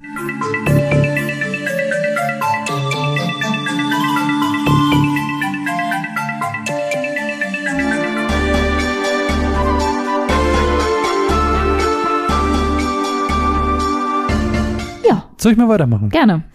Ähm, wusstest du, liebe Mine, dass es eine Hierarchie in den Charakteren gibt und wer die Gruppe anführen darf? Ich glaube schon. Ich glaube, ja? dass ich das okay, mal gehört okay, habe. okay, aber, okay, aber okay, dann vers versuch sie mir zu sagen. Was ist die Hierarchie? Keine Ahnung. Ja, Platz eins ist easy. Ja, sie dann. Ja, Ich glaube okay. dann Garnet, Okay? Vivi, Mhm. nee, Steiner erst. Mhm. Dann Vivi. Mhm. Dann Freier, Mhm. Okay. dann, Wir machen fünf, das reicht. okay. Ich habe nämlich auch nur fünf aufgeschrieben. Ähm, sie dann stimmt natürlich. Platz zwei ist allerdings Eiko. Was? Platz drei, hast du richtig gesagt, ist Steiner, Vivi und dann Freya. Crazy. Mhm. Okay. Und Ja, auch cool. im, im Final Battle ähm, entscheidet das quasi darüber, wer mit dem finalen Boss spricht, so ein bisschen. Hm. Also ganz cool. Ähm, ich würde noch einen kleinen, dann darfst du noch mal. Ähm, und zwar die Entwicklung des Spiels. Aha. Weißt du, wo die stattfand? Nee. In Hawaii. Warum? Weil ähm, Square Enix ja zu dem Zeitpunkt ähm, sowohl Studios in den USA als auch in Japan hatte und das war im Prinzip die Kompromisslösung. Ah, weil es quasi dazwischen liegt. Genau. Für die Entwickler. Ach, lustig. so, das, so, wir Ich treffen uns in der gibt Mitte. schlimmere Orte, um ein Spiel zu entwickeln. Ja, ich wäre auch nicht böse. Ich würde auch gerne nach Hawaii. Bitte. Ich habe ja vorhin schon im Nicht-Spoiler-Part kurz von dieser Stelle mit Ramu erzählt, Mhm. ähm, im, Zinnengebirge. Ja, und Geschichte. da das- kriegt man ja eine Geschichte erzählt, die Ja. man so aus verschiedenen Aspekten und Multiple-Choice-Möglichkeiten sozusagen zusammentragen muss. Mhm. Und diese Geschichte ist die Geschichte von Josef aus Final Fantasy 2. Der sich ja dann opfert und Ja. sich von dem Stein überrollen lässt, und, um seine Freunde zu retten, Ich sozusagen. erinnere mich. Das ist einfach, das ist die Geschichte. Er wird sogar namentlich genannt. Und es ist mir nie aufgefallen. Ja, gut, du kanntest halt auch Final Fantasy 2 nie. Ja, aber es ist mir auch nie aufgefallen, nachdem, es, nachdem wir zwei gespielt haben. Ah. Aber gut, vielleicht. Man denkt ja an alles Mögliche, nur nicht daran. Ja. Aber fand ich auch cool. Mega cool. Ja. Wie viel hast du noch? Ein bisschen. Ein bisschen. Ich habe nämlich auch noch, ich habe jetzt ganz gut. Ich mache mal, ich mache jetzt nur noch zwei immer. Das geht, glaube Ja. ich, dann dann bin ich dann stehen geblieben. Kurzer Fun Fact, ähm, der aber auch gar nicht überraschend ist für die Leute, die sich ein bisschen mit Final Fantasy 9 schon mal auseinandergesetzt haben. Final Fantasy 9 ist das am schlechtesten verkaufteste Final Fantasy aus der PS1-Zeit. Was? Ja, 7 und 8 haben sich beide besser verkauft als 9. Aber gut, ich meine, Final Fantasy 9 war so ein bisschen das Schlusslicht von der PlayStation 1. Ja. Ich meine, ich glaube, ein halbes Jahr später kam Final Fantasy 10. Das war nur noch so, hey, hier habt ihr noch neun und jetzt haben wir zehn. Woo, wir haben Voice Acting. Das, Also das war so das Ding das ist, ungeliebte Kind. Das Ding ist, ähm, es wurde auch anfangs überlegt, Final Fantasy 9 nicht als Final Fantasy 9 zu veröffentlichen, sondern als Side Story oder als Spin-off, ähm, weil man Angst hatte, dass diese radikalen Änderungen im Vergleich zu 7 und 8, wo es ja quasi eine neue Fanbase aufgebaut haben, äh, wo es ja auch im, im Westen gerade sehr populär durch wurde, ähm, dass genau dieser, dieser Rückschritt zu den Ursprüngen abschrecken würde, ähm, weil sie eben damit Oldschool-Fans angesprochen haben und das könnte neben anderen Faktoren, wie du gerade erwähnt hast, ähm, die schlechten Verkäufe von Final Fantasy 9 erklären. Hm, das stimmt. Ich meine, ich glaube, die wurden ja sogar damals gleichzeitig angekündigt. Also Ja. neun, zehn und elf, glaube ich, Ja. wurden gleichzeitig angekündigt. Da ist halt klar, dass so ein Oldschool Final Fantasy eher so ein bisschen abstinkt. Ja, klar.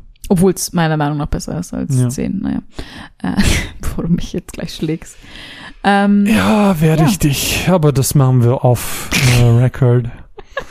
Das war ein Witz. komm, sag mir noch was. Noch ein. Ich habe doch schon zwei. Hast du schon zwei? Ich habe schon zwei. oh, dann erzähl ich noch mal was. Mhm. Ähm, und zwar geht's mal wieder um Final Fantasy 3. Okay. Kennst du noch ähm, die Charaktere Une und Doga? Das waren diese alt, alte Frau und alter Mann, die auch dann irgendwann gestorben sind. Nee. Auf jeden Fall ähm, gibt es in Treno, in dem Auktionshaus, ähm, zwei Artefakte, die man dort kriegen kann. Und zwar Unes Spiegel. Ach, warte, das war noch die Magier, oder? Genau, Ja, genau. natürlich. Ich habe gerade neun gedacht und da ist mir nicht. Ja, und bitte. ähm, da gibt es nämlich Unes Spiegel und Dogas Artefakt. Und im Unes Spiegel steht quasi drin, This body may perish, but the spirit lives on. Was quasi ein Zitat von Une aus Final Mhm. Fantasy 3 ist. Und was Doppelreferenz Semus aus Final Fantasy 4 auch gesagt hat. oh, es ist quasi eine- Doppelreferenz. Es ist quasi eine Triple-Referenz. Oh mein in Gott. drei Spielen sozusagen. Und das fand ich auch ganz witzig. Hm, das ist wirklich cool. Ich, ich würde gerade einfach noch einen Fact dazu Ja, sagen, weil der gerade super dazu komm. passt. Und zwar ähm, im späteren Verlauf ähm, kommt man in ein Schwarzmagierdorf. Das Ja. wäre ein bisschen Spoiler, aber ich sage jetzt nicht so viel dazu. Und ähm, da gibt es in einem äh, Hotel ein Grammophon. Und wenn man Dogas Artefakt hat, dann ähm, spielt quasi im Hintergrund das Theme von Doga und Une. Uh, cool. Und diese Melodie hört quasi nicht auf, bis du das Dorf verlässt. Quasi die ist dann einfach da, sozusagen. Geil. Wie so eine ultimative Referenz daran. das ist wirklich cool. Ähm, Ich finde es halt schön, dass sich so viele Referenzen verstecken, die so die meisten nicht kennen werden, Ja. sozusagen, weil ich habe später zum Beispiel noch eine Referenz an Final Fantasy VII, da wird jeder sagen, pff, obvious. Aber Ja, sowas erkennen halt nur die Hard-Fans. ja, das, das habe ich auch. Ich habe auch noch einen geilen, der so in deine Richtung geht. Mhm. Ähm, aber der kommt später. Ähm, erstmal noch ein, ein paar wackere. äh, äh, Aiko. Wusstest du, dass Aiko nach Sakaguchis Frau benannt wurde? Oh, süß. Wusstest du wohl nicht. Oh. Ähm, und Garnet ist ganz offiziell der erste Charakter in einem Final Fantasy Spiel, die spricht. Weil sie ja singt. Ja, stimmt. Das zählt ja, wenn man ganz streng hinguckt, als Sprechen. sprechen. Ja. Ich habe gerade überlegt, weil es gab ja auch schon Gesang in 7 und 8, Hm. Aber das, das aber war, das war ja keinem Charakter Genau, das war der explizit Score. zugeordnet. Ja, Ja. okay, hast recht. und ja, dementsprechend stimmt. ist Garnet quasi noch bevor 10 veröffentlicht wurde, der erste Charakter, der in einem Final Fantasy Spiel gesprochen hat. Ja, ich meine, man hat in-game quasi in ihre Stimme gehört. Hm. Ja. Und genauso ist äh, Steiner auch ein einzigartiger Charakter in einem bestimmten Punkt, nämlich ist er der einzige, der, wenn er in Trance gerät, ähm, keine neue Fähigkeit bekommt, sondern seine Stärke verdreifacht sich. Uh, cool. Steiner So, ist schon cool. Ja. Muss ich leider sagen. Wusstest du, dass Steiner eine Glatze hat? Offiziell. das, hat, das hat Gregor nämlich mal in einem Video gesagt, Okay. ähm, dass er sich mit Steiner sehr gut identifizieren kann, weil sie beide eine Glatze haben. Ah. nee, das wusste ich noch nicht. Ja, ähm, dann erzähle ich noch mal was, äh, und zwar zu zur Trance. Das passt Ja. nämlich, glaube ich, ganz gut gerade. Mhm. Wusstest du, dass die Trance nicht zuerst in Final Fantasy 9 aufgetaucht ist, sondern auch schon in Final Fantasy 6? Ja, klar. Nämlich Das- als Terras Terror, ja. ja. Skill sozusagen, als Limit Skill. Haben wir Und, damals ähm, sogar als was zum ersten Mal in Final Fantasy etabliert wurde, äh, genannt, dass hier zum ersten Mal die Trance auftaucht. Genau. Und Die Connection ist quasi, dass Terra, wenn sie äh, in Trance gerät, wird ja auch pink und leuchtet Mhm. und sie dann Mhm. macht quasi genau das Gleiche. Und Mhm. das ist so ein bisschen die ähm, Referenz daran. Sehr cool. Ja. Ich finde, ich finde es cool, wie wir mittlerweile so weit in Chronicles sind, dass wir uns selbst solche Trivia-Informationen erklären können. Mhm. Voll, Wir so voll das schöne Gefühl gerade. ja. können. Voll das, also dass wir dann noch so sagen können, ja, stimmt, das haben wir in dem und dem Podcast Mhm. schon mal gesagt, genauso wie du eben mit dem Pandemonium das hattest. Mhm. Ähm, wusstest du, dass Freya der erste spielbare weibliche Dragoon ist, wenn man diese Job-Change-Characters, Mhm. die Nameless sind, äh, so ein bisschen rauslässt? Also, Cool. so für die Weibliche Dragoons finde ich einfach immer sehr cool und Aesthetic. aesthetic und sexy as fuck. Ich Ja. sag nur Arenia. Uff. Aus Final Fantasy 15. Ich weiß es nicht. nicht? nee, mir fällt's gerade nicht ein. Ah. Ähm, ach doch, klar, doch, doch, doch, doch, doch. Ja, doch, Geile. Dragoon-Frau? Die geile Dragoon-Frau, wer kennt sie nicht? Ähm, frühe Concept Arts zeigen, dass äh, Hades, es ist ein optionaler Boss im letzten Gebiet, der eigentliche Endboss werden sollte. Was? Ja. Das passt ja gar nicht.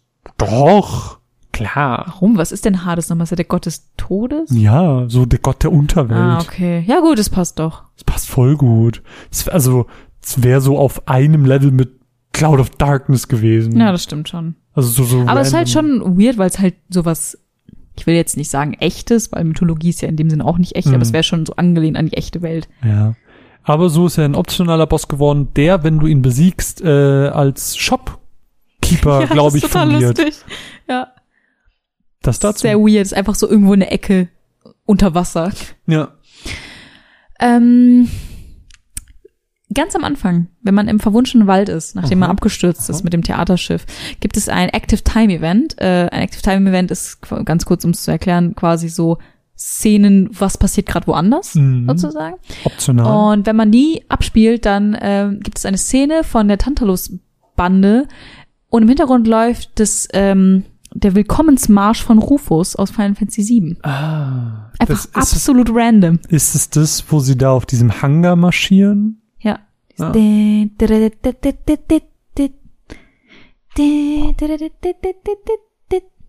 Ja. Ah, ja, genau Ja. das. Sehr cool. Ja. Queeners Name. Wusstest du, dass es ein Wortspiel ist? Nee. Ähm, spielt im, im Japanischen so ein bisschen damit. Sein Vorname im Japanischen bedeutet nämlich Essen Mhm. und sein Nachname im, Japanischen bedeutet darf nicht essen. Lol. Passt sehr gut zu seinem in, in, in Charakter. Final Fantasy 9 haben ja auch, ich glaube, alle Charaktere einen Vor- und Nachnamen. Ja. Was auch sehr ungewöhnlich ja, ist. ja, ja. Stimmt. Ähm, ich habe jetzt noch die Final Fantasy 7 Referenz in Lindblom aufgeschrieben, aber das ist eher dein, den würde ich Das dir habe ich auch, überlassen. das habe ich auch. Deswegen, ja. den überlasse ich dir bitte. Soll ich den gerade sagen? Ja. Ähm, äh, und zwar, wenn man in Lindblum ist, das ist das, was ich meinte mit diesen etwas offensichtlicheren Referenzen, Ja. dann gibt es einen äh, Shop, einen, einen Schmied, wo sie dann dann reingeht und da ist so ein riesiges Schwert an der Wand und er sagt dann sowas wie, oh, ich erinnere mich an einen Typen mit so spitzem Haar, der hatte auch so ein riesiges, sperriges Teil. Und das ist halt obviously Cloud. So. Hm. Ja, du hast ja eben schon mal angewähnt, so, äh, angewähnt.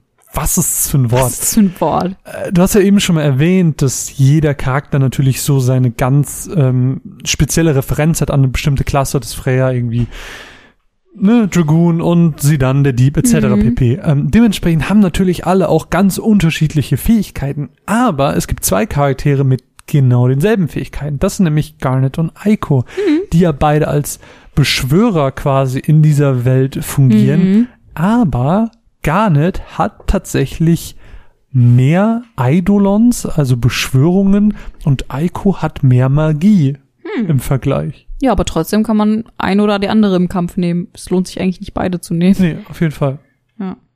Ähm, wusstest du eigentlich, das habe ich mir jetzt nicht aufgeschrieben, wusstest du, dass Quina quasi der erste genderneutrale Charakter in Final Fantasy ist? Nein, wusste ich nicht. Quina hat offiziell kein Geschlecht. Finde ich cool. Es gibt, ähm, dadurch, dass ja in der Sprache auch von sie oder er was gesprochen wird, im Deutschen ist es ein er, ähm, im Französischen ist es aber eine sie. Mhm. Und jede Sprache geht damit irgendwie so auf eine andere Art und Weise um, ob es jetzt ein he oder she oder wie auch immer ist.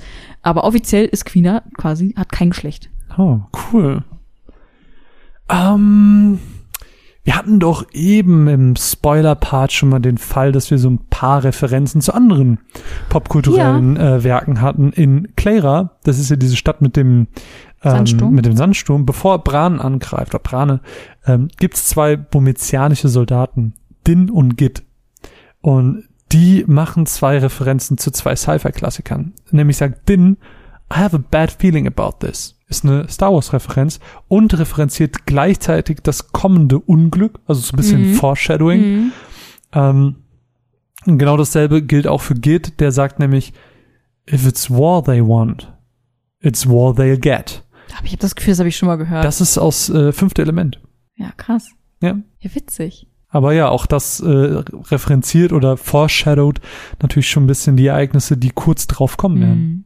Ja, cool. Magst du Mhm. mir noch was sagen? Hast du denn, wie viel hast du denn? Ich habe noch ein bisschen was, aber ich glaube, du hast sehr viel. Deswegen äh, nee, ich habe gar nicht mehr so viel. Ich habe noch zwei, vier, sechs Stück. Erzähl. Das Erzähl. ist genug. Okay, okay, okay. Ich, ich habe, okay, ich erzähle meinen Lieblings. Der ist ein bisschen länger. Okay. Mein Erzähl. Lieblings. Ähm, Excalibur 2. Kennst du das? Ja, Hast du den auch? ja. Aber ich glaube, ich habe ihn ausführlicher als du. Erzähl, Deswegen lasse ich hier die, Ja. ich lasse ihn dir und ich ergänze. Dann erzähle ich was über Zon und Son. Wusstest du, dass Zon und Son, die zwei quirligen, ähm, sehr charakteristischen Hofnamen, eigentlich ein Charakter werden sollten? Hm. Beide zusammen sollten nämlich nicht zwei jüngliche Hofnarren werden, sondern ein alter Mann, ein weiser Magier, der als Berater des Hofs dienen sollte. So ein bisschen wie Jafar. So ein bisschen wie Jafar, ja. So ein bisschen wie, ähm, wie Gandalf. Aber böse. Äh, Saruman. Ja. Bitte. Ich finde, Final Fantasy 9 hat erstaunlich wenig Herr der Ringe-Andeutungen. Leider. Leider. Aber ist ja auch im gleichen Jahr erschienen wie der erste Herr der Ringe-Film. Also. Wirklich. Ja, 2000 oder nicht? Ah, ich weiß, ich weiß nicht, wann der erste Herr der Ringe-Film rausgekommen ist. Ähm, ja, dann erzähle ich mal ganz kurz was zu Excalibur 2. Ja. Ähm, und zwar gibt es eine sehr skurrile Sidequest, die auch nirgendwo erwähnt wird, die man einfach wissen muss. Mhm. Also, die kann man nicht wissen. Und zwar bedeutet äh, oder beinhaltet diese Sidequest, dass wenn du es schaffst, innerhalb von zwölf Stunden einen Speedrun hinzulegen und an einen bestimmten Ort kurz vorm Ende kommst, vielleicht eine Stunde vorm Ende, dann öffn liegt da eine Kiste und in dieser Kiste befindet sich das Schwert für Steiner Excalibur 2. Möchtest du was ergänzen? Voll gerne. Du hast schon richtig gesagt, kann nur von Steiner getragen werden. Ähm, Europäer hatten es aber wirklich schwerer. Ich kenne da einen Europäer, der es schwerer hatte damit. Hast du es mal probiert? nee, mein Bruder. Wirklich? Ja. Kein Scheiß? Ja, kein Hat es Scheiß. geschafft? Ja. Ich bin so stolz auf deinen Bruder. Europäer hatten es schwerer, weil die PAL-Version circa 20% langsamer war als die japanische Version. Und das, Mhm. Und auch die Wörter sind länger im Deutschen. Und das Das macht, mehr Text quasi. das macht viel aus. ja. Ähm, das Schwert kommt nicht alleine, sondern es kommt mit einem kleinen Brief von Enkido. Das ist äh, eine Anspielung an Final Fantasy V. Mhm. Eine super tolle Szene. Kennst du es schon? Mhm. Das Okay. sagt mir gerade nichts. Ähm, das ist eine Anspielung an Final Fantasy V. Das ist nämlich der Typ, Enkido ist der Typ, der damals Gilgamesh dabei geholfen hat, Waffen zu sammeln. Aber der war super der, der schlecht. Mit Excalibur. Richtig, er war super schlecht da drin und hat ihm das Excalibur geholt. Ja, ich erinnere mich. Oh, es war eine super witzige Szene. Aber ähm, wir haben auch ein bisschen gelogen, muss ich ganz ehrlich gestehen. Mhm. Zwölf, man muss es in zwölf Stunden schaffen, in weniger als zwölf Stunden, um Excalibur 2 zu bekommen. Es gibt aber noch eine zweite Möglichkeit. Mhm.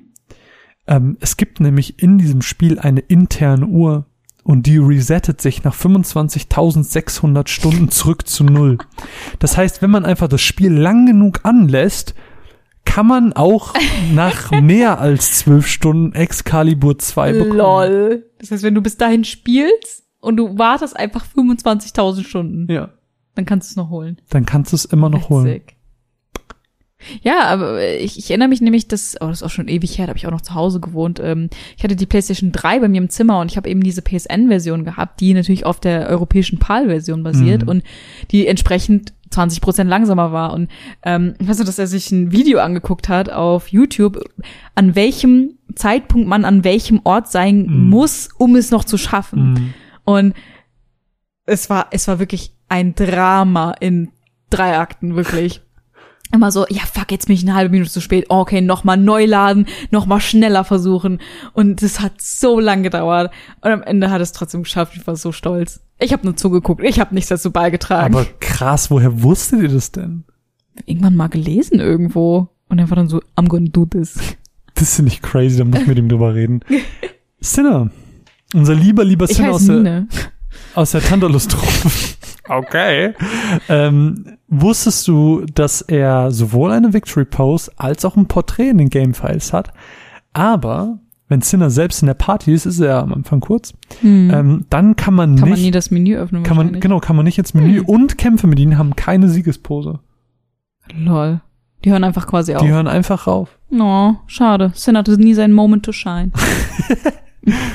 wir bleiben bei der Tantalus-Gruppe. Und zwar, es gibt ja diese äh, Szene, wo sie das Stück spielen, äh, aufführen sozusagen, die Tantalus-Gruppe. Und ähm, zumindestens im Englischen gibt es eine Andeutung an Squall und Cloud aus Final Fantasy 7 und 8. Mhm. Und zwar sagt er, no cloud, no squall shall hinder us. No.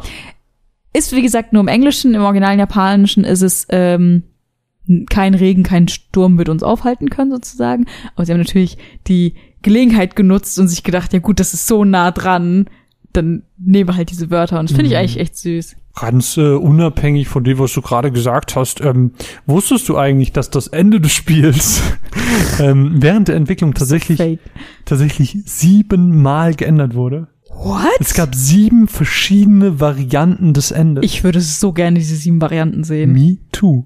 Krass. Ich habe noch eine Sache. Willst du noch? Ich habe auch nur noch eine. Oh, okay. Ja. Dann, ähm, und zwar Final Fantasy 9 ist das erste Game in der Reihe, das eine Referenz an ein zukünftiges Spiel macht. Hm, Ich habe ja schon okay. vorhin gesagt, dass Final Fantasy 9, 10 und 11 gleichzeitig angekündigt wurden. Das heißt, die waren auch zeitgleich in, ähm, Entwicklung. in Entwicklung. Und es gibt ja ähm, diese, es gibt ja eine Sidequest, wo du einen Gegner triffst, der dir einen Quiz, eine Quizaufgabe stellt. mhm. Erinnerst du dich mit diesem Ja. Plus und X und dann hast du quasi richtig und falsch. Und er fragt dann, das ist dieses True or False Quiz. Final Fantasy X's Theme is Guts. True or False. Das ist einfach der Name des Themes. Mhm. Guts sozusagen. Und das kannst du natürlich nicht wissen, weil das Spiel einfach noch nicht draußen war Mhm. zu dem Zeitpunkt. Natürlich wissen heute, dass es falsch ist, aber ist eigentlich unfair. Richtig geil. ja. Schon witzig. Das ist wirklich cool. Ich habe noch eine kleine Referenz ähm, zu einem anderen Spiel. Ähm, nämlich gibt es im, im Lindblum Synthesize, also Synth Shop, ähm, die Arbeiter Wayne und Torres. Die beiden sind Referenzen an das Spiel Parasite Eve, Oh, auch von Square Enix. auch von Square Enix, genau, ähm, wo die Charaktere dem Spieler auch bei Waffenangelegenheiten geholfen haben. Cool. Ja. I like it. I like it. Das waren die Trivia-Infos mit, Ja, auf Songs draus zu machen. mit Min und Marvin.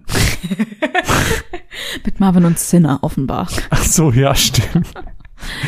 Ah, Mine, ich brauche eine Pause. ich auch. Ich brauche ein Wasser, ich brauche ich brauch kurz einen Moment zum Durchatmen. Ich auch. Lass uns kurz einen Einspieler hören. Lass uns mal jemand Kompetenten reden. Ja, nicht nur so zwei Noobs Ottos. wie wir. Äh, bitte, bitte. Wer wird uns denn jetzt einen kleinen Äh, Einspieler? wir haben die ganz große Ehre und zwar, dass der liebe Gregor von Rocket Beats, Plauschangriff, Ex-Game One-Mitglied, wie auch immer, äh, uns einen kleinen Einspieler zu Final Fantasy 9 gemacht hat. Und ähm, da hören wir jetzt einfach mal rein. Ich bin sehr gespannt, was er zu sagen hat. ich freue mich auch. Ich habe diesen Einspieler das letzte Mal vor zwei Jahren gehört. Yay! Zum Glück ist das Spiel so alt, dass die Meinung nicht ablaufen kann. Ja. Moin Moin und hallo, mein Name ist Gregor Katius und manche kennen mich vielleicht von meiner Arbeit bei Rocket Beans TV, da bin ich zuständig für solche Formate wie den Retro Club, den Plauschangriff oder das Nerd Quiz. Ähm, Ich habe früher bei MTV Game One gearbeitet und bin im Internet seit über 20 Jahren mit äh, Greg's RPG Heaven unterwegs, wo ich meine Liebe zum japanischen Rollenspiel ein klein wenig äh, Ausdruck verleihen kann. Heute möchte ich im Speziellen über Final Fantasy IX sprechen und das war unter all den Final Fantasies, die rausgekommen sind, nochmal ein ganz besonderes Spiel, denn damals zum Ende der PlayStation 1-Ära, da hatte ich das Gefühl, dass ähm, die japanischen Rollenspiele so aus allen Rohren gefeuert haben. Wir haben richtig große Klassiker bekommen vom Schlag eines Breath of Fire 4. Wir hatten Vagrant Story mit dabei, Sachen wie Grandia 2 sind rausgekommen und mittendrin war aber dann ein Rollenspiel, wo man dann sagen müsste, die PlayStation ist eigentlich schon ziemlich alt, eventuell sollte man auf den Dreamcast oder die PS2 umsteigen. Nein, Final Fantasy IX sollte das letzte große PlayStation 1 Rollenspiel werden und auch ein klein wenig ein Liebesbrief an das klassische Japano-RPG, das wir seitdem nicht mehr so gesehen haben. So gut Final Fantasy 7 und 8 auch gewesen sind, sie sind eben verglichen mit dem Rest des äh, Franchises ein bisschen in eine andere Richtung gegangen. Es gab zwar immer noch Fantasy-Elemente, aber du hattest auch so einen leichten Endzeit-Touch drin. Äh, man würde am ehesten sagen, Steampunk war so das vorherrschende Element und äh, deshalb war es äh, auch eine ganz coole Sache, dass man quasi mit dem Abschluss dieser klassischen Ära wieder zum Fantasy zurückgekehrt ist. Ich mag die Charaktere in Final Fantasy 9 sehr gerne. Sie dann der Dieb mit dem Herz aus Gold, die Prinzessin Garnet, äh, Steiner, der etwas überkandidelte äh, Ritter, der mit dabei ist, Vivi, ja, Vivi, der Zauberer, so klein, so knuffig, einer der besten Charaktere, die die, äh, den die Final Fantasy Serie jemals gesehen hat. Und die sind eben in einer ganz spannenden Geschichte, fand ich damals ein klein wenig inspiriert so von Dragon Ball, ganz ehrlich, ohne da zu viel verraten zu wollen, aber eben mit äh, dem ähm, typischen Final Fantasy Ansatz und diese Figuren, diese Story wurden in einer schön großen und sehr hübsch herausgearbeiteten Welt dargestellt. Vor allem technisch war das echt cool mit den Render-Hintergründen und den Figuren, die drauf rumgelaufen sind. Da hat man gesehen, man hatte die PlayStation 1 schon seit mehreren Jahren im Griff und es ist eines der bestaussehendsten Rollenspiele, ähm, die auf der Konsole rausgekommen sind. Der Soundtrack selber ist auch für, für viele Leute einer der liebsten Soundtracks drauf. Ich finde ganz persönlich noch den von 7 und 8 auf der PlayStation ein bisschen stärker, einfach äh, von der persönlichen Seite aus, von den Kompositionen her, aber auch der Final Fantasy IX Soundtrack ist natürlich eine ganz eigene Bombe, die zum Rest des Gameplays und ähm, der Darstellung passt. Auch beim Kampfsystem ist man ja wieder ein klein wenig zurückgegangen. Bei Teil 7 und 8 waren es drei Charaktere, mit denen man gegen äh, die Gegner angetreten ist. Jetzt waren es wieder vier, wie es früher gewesen ist. Ein Itemsystem, in dem man Gegenstände ausgerüstet hat und dadurch Skills erlernen konnte, was ähm, eine größere Bindung zu den ganzen Gegenständen gemacht hat, die man eingesammelt hat. Ich äh, kann mich auch ganz gut erinnern, dass ich da sehr ungern Sachen verkaufen wollte, auch wenn ich das Geld gebraucht hätte. Aber eventuell waren noch nicht alle Skills ausgelernt, die ich damit mir drauf schaffen kann und das hat nochmal ein weiteres Element mit dazu gebracht. Ähm, insgesamt, ey, es war ein ganz großer Spaß und vor allem auch ein richtig schöner äh, ja, Abgesang, nicht im negativen äh, Sinne, sondern einfach äh, so dieser Schlussstrich unter dem ganz, ganz klassischen Final Fantasy, dass man einmal noch richtig die große Fantasy-Keule rausgeholt hat und in allen Bereichen richtig ähm, vom Besten abgeliefert hat. Und äh, ich würde da auch äh, ganz ehrlich empfehlen, es gibt ja viele verschiedene Fassungen, die man mittlerweile spielen kann. Man kann es auf dem Handy zocken oder auf der PS4 oder auf dem PC. Ah, da würde ich ganz ehrlich zu der klassischen PlayStation 1 Version greifen, weil ich finde, dieses Spiel funktioniert auf einem Röhrenfernseher besser als auf einem HD-Bildschirm. Einfach die Hintergründe, die sind zu niedrig aufgelöst und ähm, sehen nicht so hübsch aus, wenn man sie eben auf modernen HD-Flatscreens sich anguckt. Und äh, auf einem Röhrenfernseher, da, da strahlt das Game richtig. Da ist es voller Detail, da gibt es die kleinen Animationen Animationen, die überall sind. Und auch die Polygonfiguren passen da gut rein. Das mit dem Design, was reingeflossen ist, mit der Musik, mit der Ästhetik, mit dem ganzen Charme, der reingegangen ist. Und ich will nochmal Vivi erwähnen, weil es ist wirklich einer der besten Charaktere, die jemals äh, bei Final Fantasy dabei gewesen sind. Die haben aus Final Fantasy 9 nochmal was ganz Besonderes gemacht. Und das hat man ja auch danach gesehen, so gut Final Fantasy 10 und die nachfolgenden Teile gewesen sind, die sind wieder in eine komplett andere Richtung gegangen. Und ähm, dafür bin ich eben Final Fantasy 9 noch dankbar, dass sie ein letztes Mal die Fahne hochgehalten haben und dass man danach auch sagen kann, ja, jetzt können wir zufrieden in die Zukunft schauen. Ja, vielen lieben Dank erstmal an Gregor für diesen sehr ausführlichen Einspieler, ja. dem ich wirklich einfach nur zustimmen kann. Das also ist einfach wirklich auf den Punkt gebracht. Viel alles, besser als wir. Alles, was wir bisher gesagt haben, aber halt in fünf Minuten. Das heißt, ihr hättet euch einfach alles sparen können. Ja, sorry. äh, ja, Qualitätsjournalismus von den Runaways. Man merkt auf jeden Fall, wer schon länger in dem Job ist.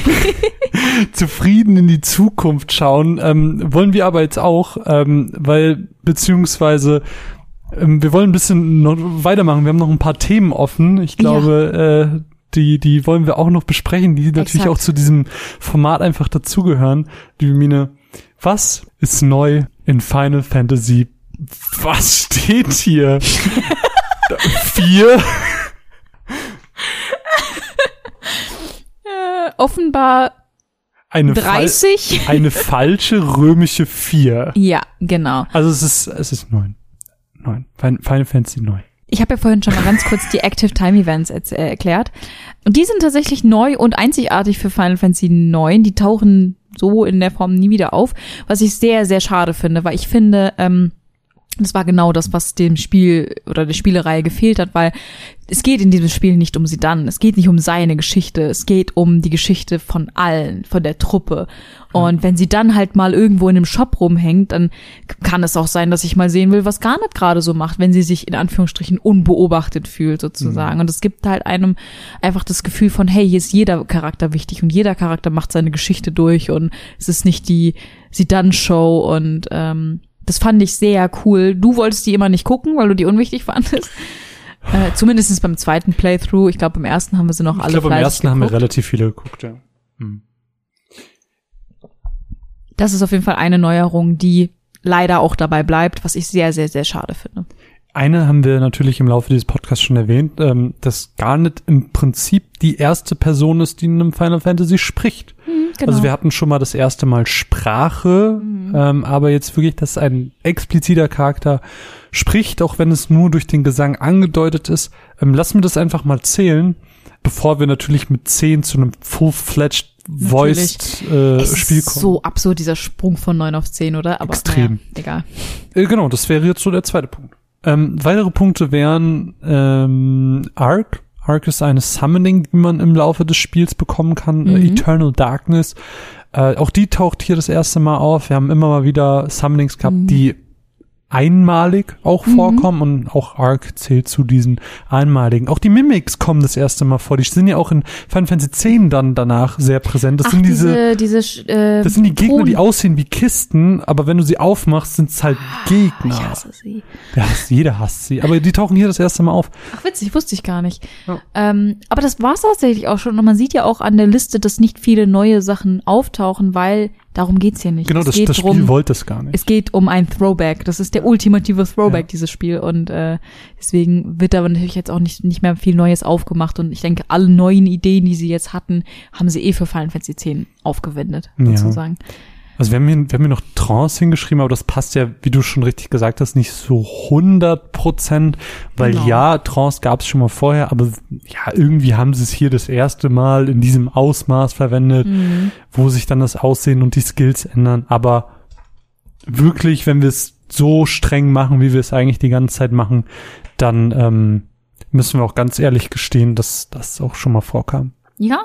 Wollen wir noch mal kurz eine, eine, eine Runde machen zu den Charakteren? Ich, ja, ich habe voll viel mir dazu aufgeschrieben. Echt? Ja. Okay. Ich habe mir zu allen Punkten, die jetzt kommen, also wir haben natürlich jetzt unser Meinungspart. Wir wollen über Charaktere reden, wir wollen über Sidequests und Minigames reden und wir wollen über das Kampfsystem reden. Und ich habe mir zu allen recht viel aufgeschrieben. Okay, ich mache das jetzt einfach frei von der Leber. Also nur zu Kampfsystem nicht. Mhm. Ja, ähm, bitte. Dann, Ich würde sagen, wir fangen einfach mal mit dem, mit dem Kopf an. Ich weiß ja, dass wir eine sehr gespaltene Beziehung Ja. zu Sidan haben. Ja. Also ich persönlich, äh, ich finde Sidan ist ein wirklich sehr cooler Charakter. Ähm, klar, er ist manchmal so ein bisschen, ja, ich finde gerade nicht so das richtige Wort, so dreist. chauvinistisch. Ja, schon, ist schon so ein, so ein Show-wie-Arsch manchmal. Es gibt ja auch so diese eine Szene, wo er gar nicht so an den Arsch packt und sowas und er flirtet sie und alles Weibliche so ständig an und er ist so ein richtiger Macho einfach an vielen Stellen. Aber es zeigt sich trotzdem, dass er auch an vielen Stellen einfach eben, ja, wie Gregor auch in seinem Einspieler schon gesagt hat, so ein Herz aus Gold hat so und dass er einfach alles so für seine Mitmenschen tut und äh, einfach viel gibt und viel geben möchte, so in dem Sinne. Und das finde ich einfach, das merkt man immer wieder und dass gerade er dann im Verlauf des Spiels auch so ein bisschen eine Sinneskrise durchmacht, ähm, fand ich sehr interessant und spannend. Ja, also du sagst schon richtig. Also was die Meinung zu Sedan angeht, die ist in dieser Runde, in dieser illustren und professionellen Runde ein bisschen zwiegespalten. Ich bin nicht der größte Sedan-Fan. Ähm, was ich hier bei diesen Charakteren ganz gerne machen will, ist deren Zitate mit reinnehmen. ähm, dementsprechend habe ich auch nicht wirklich einen Zitate-Part in diesem Podcast, weil Ja. ich die hier bei den Charakteren ganz gerne anbringen möchte. Weil es ist so, wenn man das Spiel startet und bevor man quasi in den ähm, Hauptscreen geht, ähm, werden die Charaktere eingeblendet mit einem Zitat, ähm, die repräsentativ für ihren Charakter innerhalb der Geschichte stehen.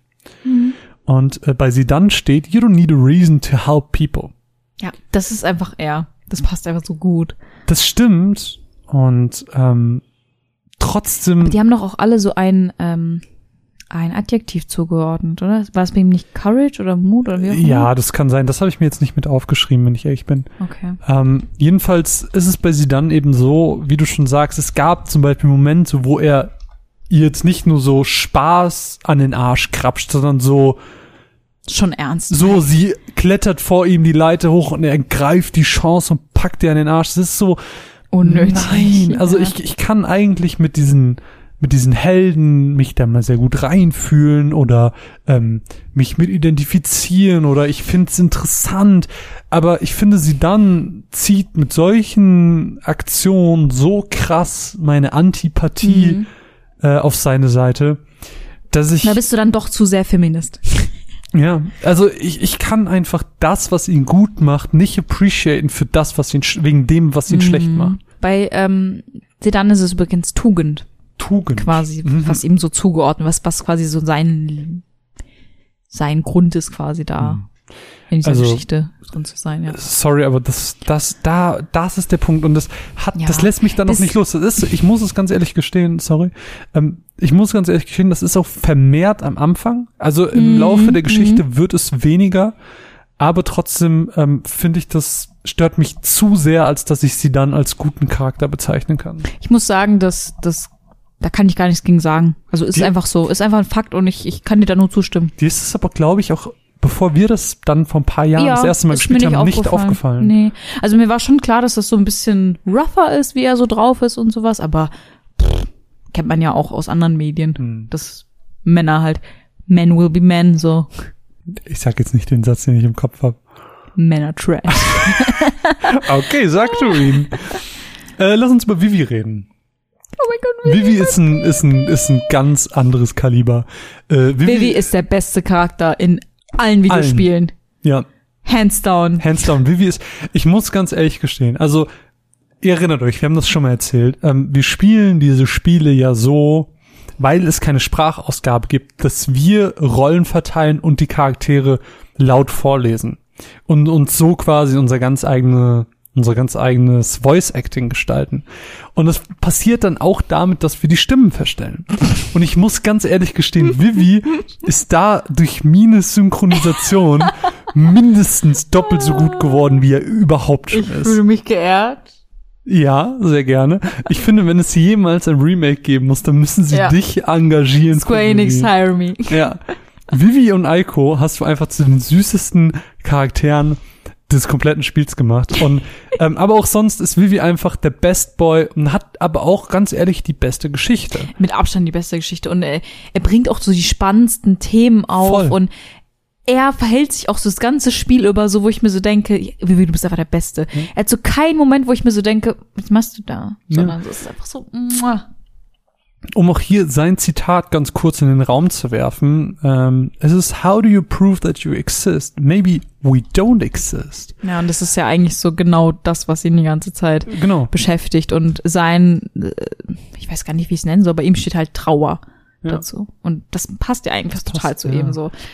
diese, also dieses Nachdenkliche hier, dieses Unsichere, das macht Vivi als Charakter so stark und trotzdem, obwohl er eigentlich sehr klein ist, Ist er so stark? ist er so stark und, Vivi. und genau das ist nämlich der Punkt, so diese Dynamik dann mit Steiner ist, das macht's noch besser. Weißt du, dass, dass auch von außen, von anderen Charakteren, Vivi so respektiert wird für das, was er ist und für das, was er kann. Und dass er nicht verurteilt wird, ähm, zwar von Leuten, die ihn nicht kennen, die dann denken, er ist nur einer dieser Schwarzmagier, wo er sich dann aber auch immer wieder selbst dieser Realität stellen muss und diesen Fragen stellen muss, was ihn denn von den anderen unterscheidet und warum er denn jetzt genauso sein soll wie die anderen.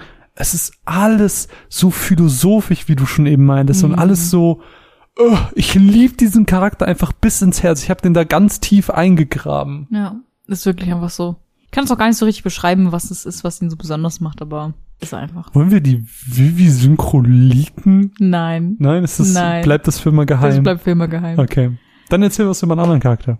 Ähm, ich weiß nicht, wollen wir gerade kurz über Steiner reden? Ja, steht auch bei mir als Ähm, nächstes. Bei Steiner ist, ist ein großes Thema das Dilemma. Und das ist, das passt Mm. sehr, sehr gut, finde ich, zu ihm, weil Steiner steht quasi immer zwischen den Stühlen.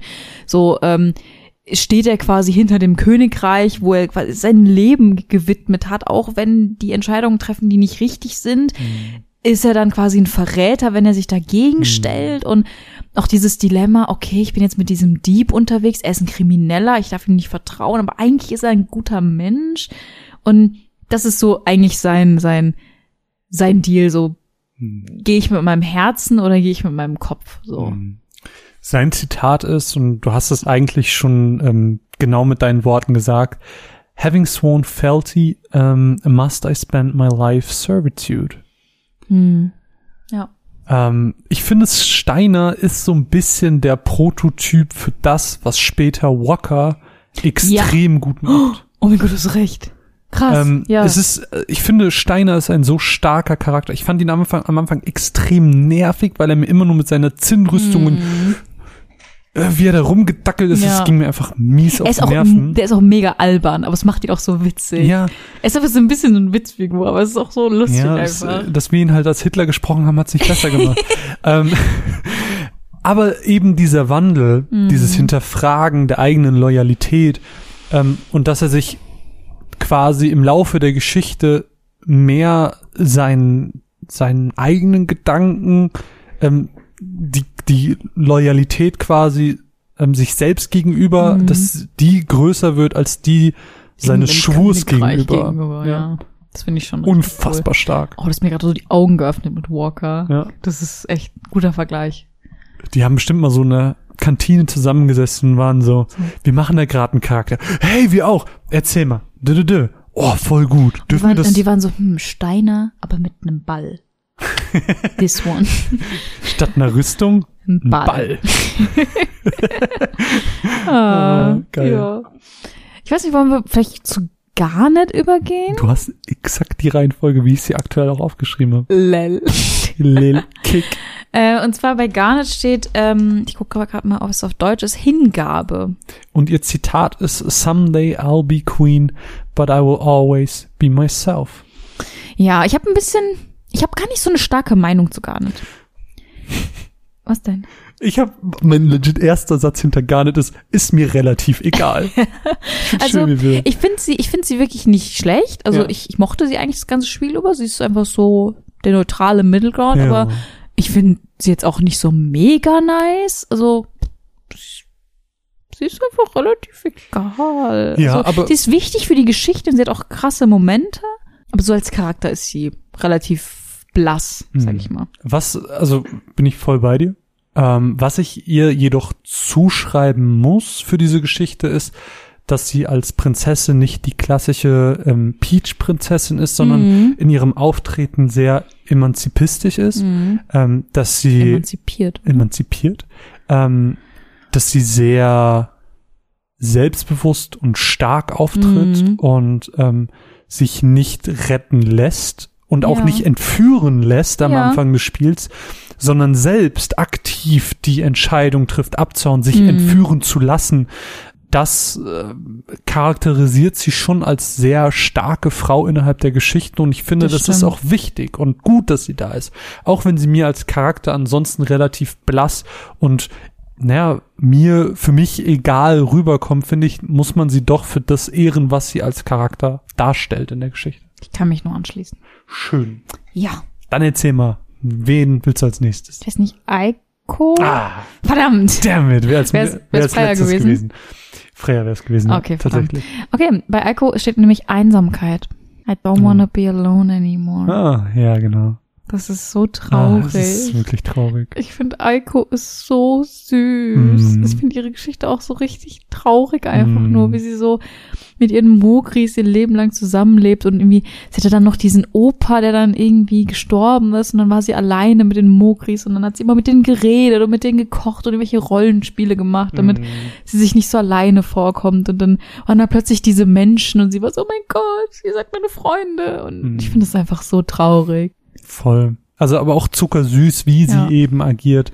Und ist halt Ähm, auch so kackenfrech, so, so Ja. lässt sich von niemandem irgendwas sagen. Das finde ich halt auch nochmal so ein bisschen bestärkend in dem. Sie muss man, mögen. aber auch hier, ähm, auch sie hat eine mega coole Dynamik mit Vivi, indem Ja. sie immer so ist so, hm, komm mal mit, Vivi, ich erkläre dir jetzt, wie das geht. Sonst wär, Du bist, noch, sie, du bist noch ein Kind. Genau, ich bin die Erwachsene. Komm, ich zeig dir mal, wie das geht, Vivi. es ist so süß. Das Eiko muss man lieben. Ja, ich finde Eiko auch sehr, sehr cool. Und auch im äh, Kampf sehr hilfreich. Bei ähm, Freya ist Verzweiflung ihr Thema. Mhm. To be forgotten is worse than death. Das ist sehr Fre- traurig. Freya könnte mir leider nicht egaler sein. Ich finde, Freya ist ähm, verlorenes Potenzial. Ja, ich finde, voll. sie, sie hätte so cool sein können. Und auch ihre Geschichte wurde ist so sehr stark angefangen. Ja. und wurde dann einfach so gedroppt. Ja. Also es wurde einfach nicht mehr beachtet, es waren dann einfach wichtigere Themen im Raum. Das finde ich voll schade, weil ihre Geschichte ist eigentlich so voll spannend und auch so dieses Thema so ich habe irgendwie so mein ganzes Volk verloren und dieser eine Mann, den ich so geliebt habe, hat mich einfach vergessen. Das ist schlimmer als der Tod, so in Mhm. dem Sinne. Und aber leider finde ich, ist sie nicht so ausgereift. Stichwort ähm, verschwendetes Potenzial, was du gerade ansprichst, das mit dem, ähm, sie hat ihr Volk verloren, so, sie hat Mhm. ihre Heimat verloren. Ich finde, das sind Punkte, die viel stärker in ihrem Charakter hätten ausgebaut werden Mhm. müssen. Und ich finde, diese ganze Ich will meinen Verlobten finden Story hat sie so downgegradet als Charakter, weil Mhm. alles, was ich gerade eben bei Garnet gelobt habe, wie ähm, emanzipiert sie ist und wie sie eine starke Frau ist, wird Freya, die so cool vom Design ist als Dragoon und so, mit so einer einfachen Love Story dahingerotzt. Ja, also sie ist, du hast jetzt schon sehr stark ausgedrückt. Ja, das war ein bisschen, schon, aber, aber ich finde halt einfach leider, ähm, hat dieses ganz, alles, was um sie herum passiert, so viel Potenzial und Mhm. stattdessen ist ihr einziges Ziel, ich will halt meinen Boy finden. Ja, das stimmt leider. Das, Das ist halt stimmt. leider schade. Ja, dann mach mal weiter.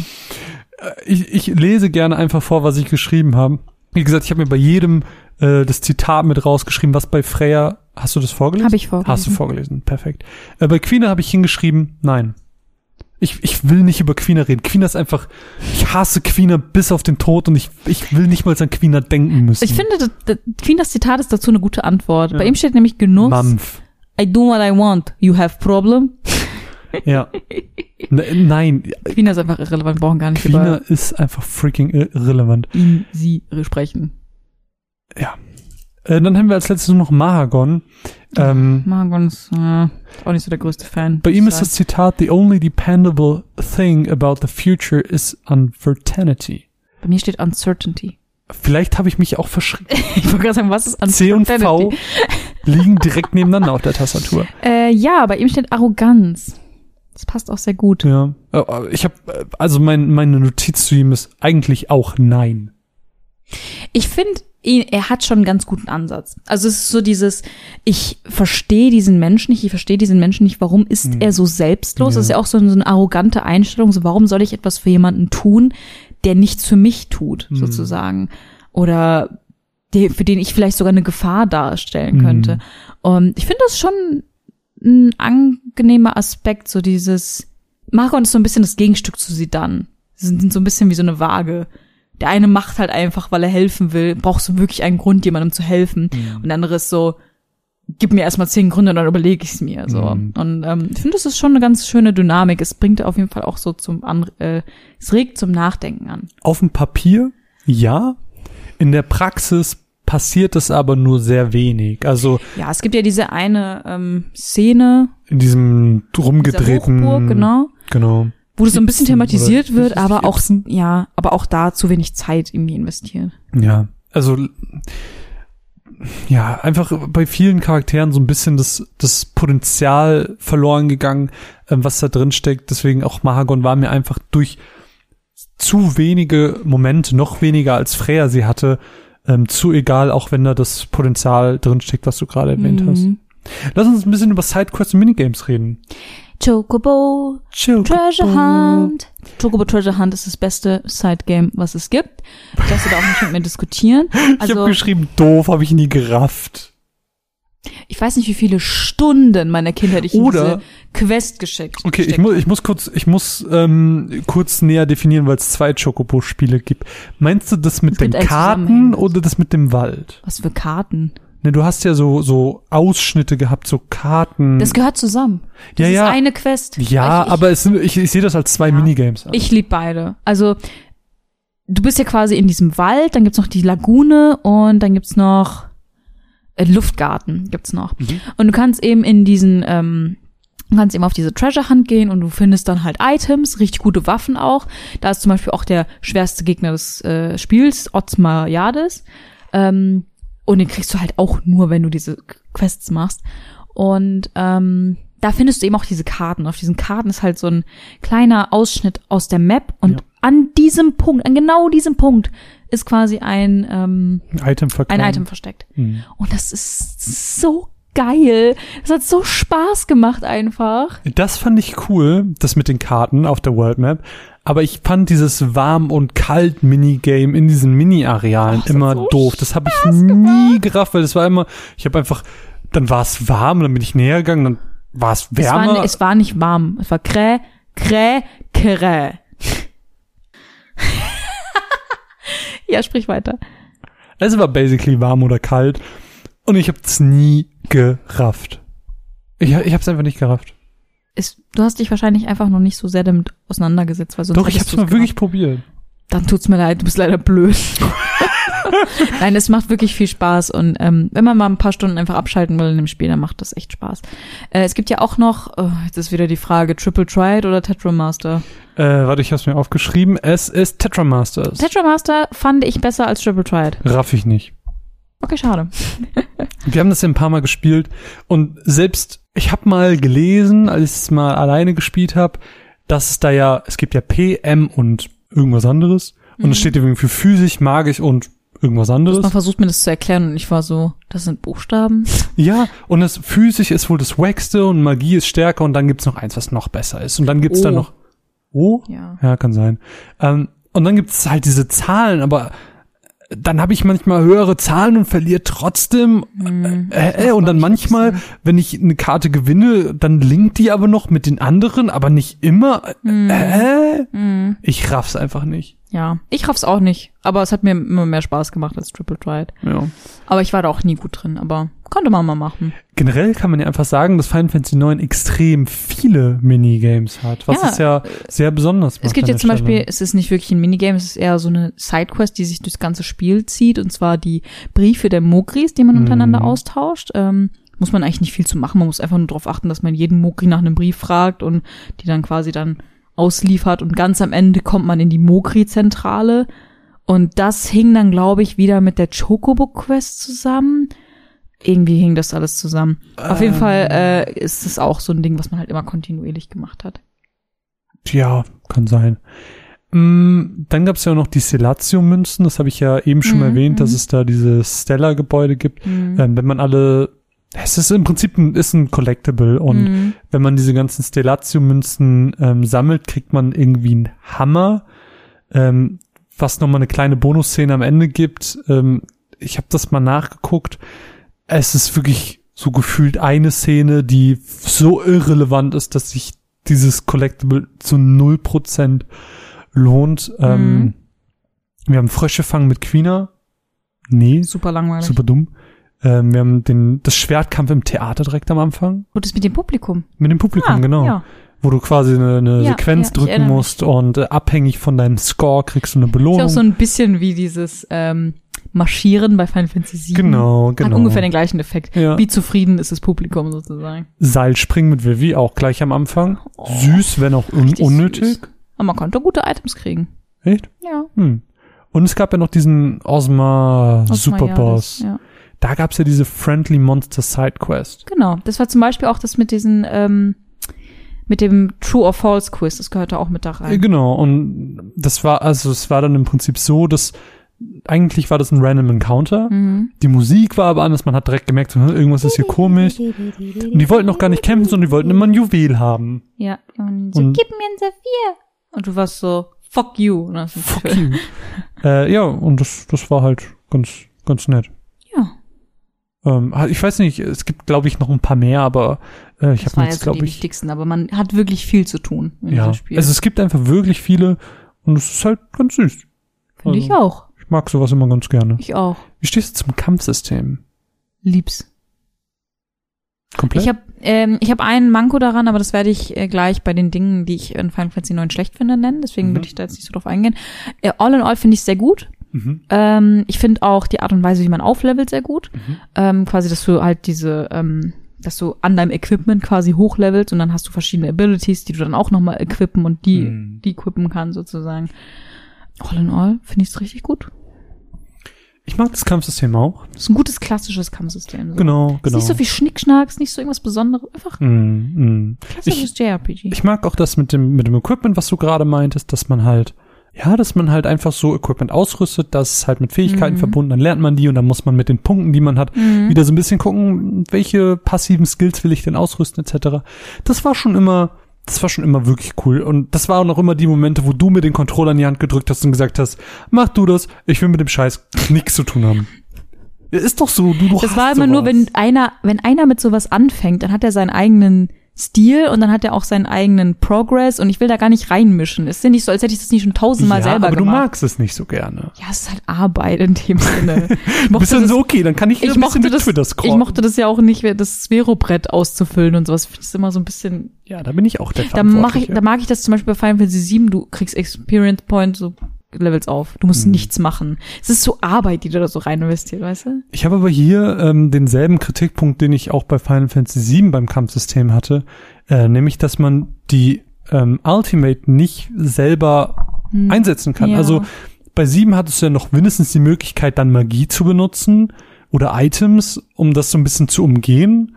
Und die für- Trance kommt ja einfach so. Genau, die Trance kommt einfach, wenn sie fertig ist. Ja. Und da hat man gar keine Möglichkeit ähm, zu, zu beeinflussen, dass man jetzt für einen schweren Boss, dass man es vielleicht irgendwie auflevelt, dass man es gezielt nutzen kann. Nee, wenn es wenn es kann halt einfach in so einen Popelkampf kommen. Ja. Und es dauert dann auch so lang, dass er dann so in diesen Trance-Modus wechselt und sowas. Und das ist echt bisschen blöd. furchtbar, furchtbar. Aber insgesamt bin ich sehr zufrieden. Ja, insgesamt bin ich auch sehr zufrieden. Also das Kämpfen, das, das tatsächliche Spielen hat schon wirklich viel Spaß gemacht.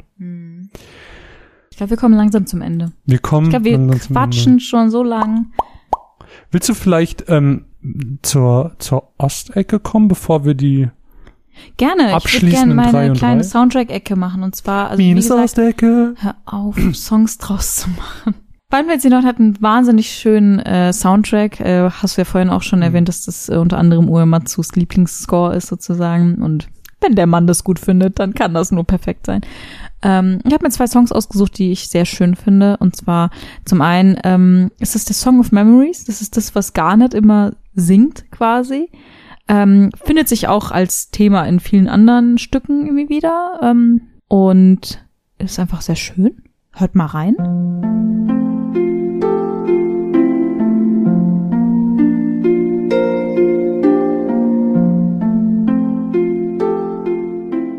Reingehört. Und ähm, als zweiten habe ich You're Not Alone, was auch vom Titel her schon sehr zu einer ganz bestimmten Szene passt.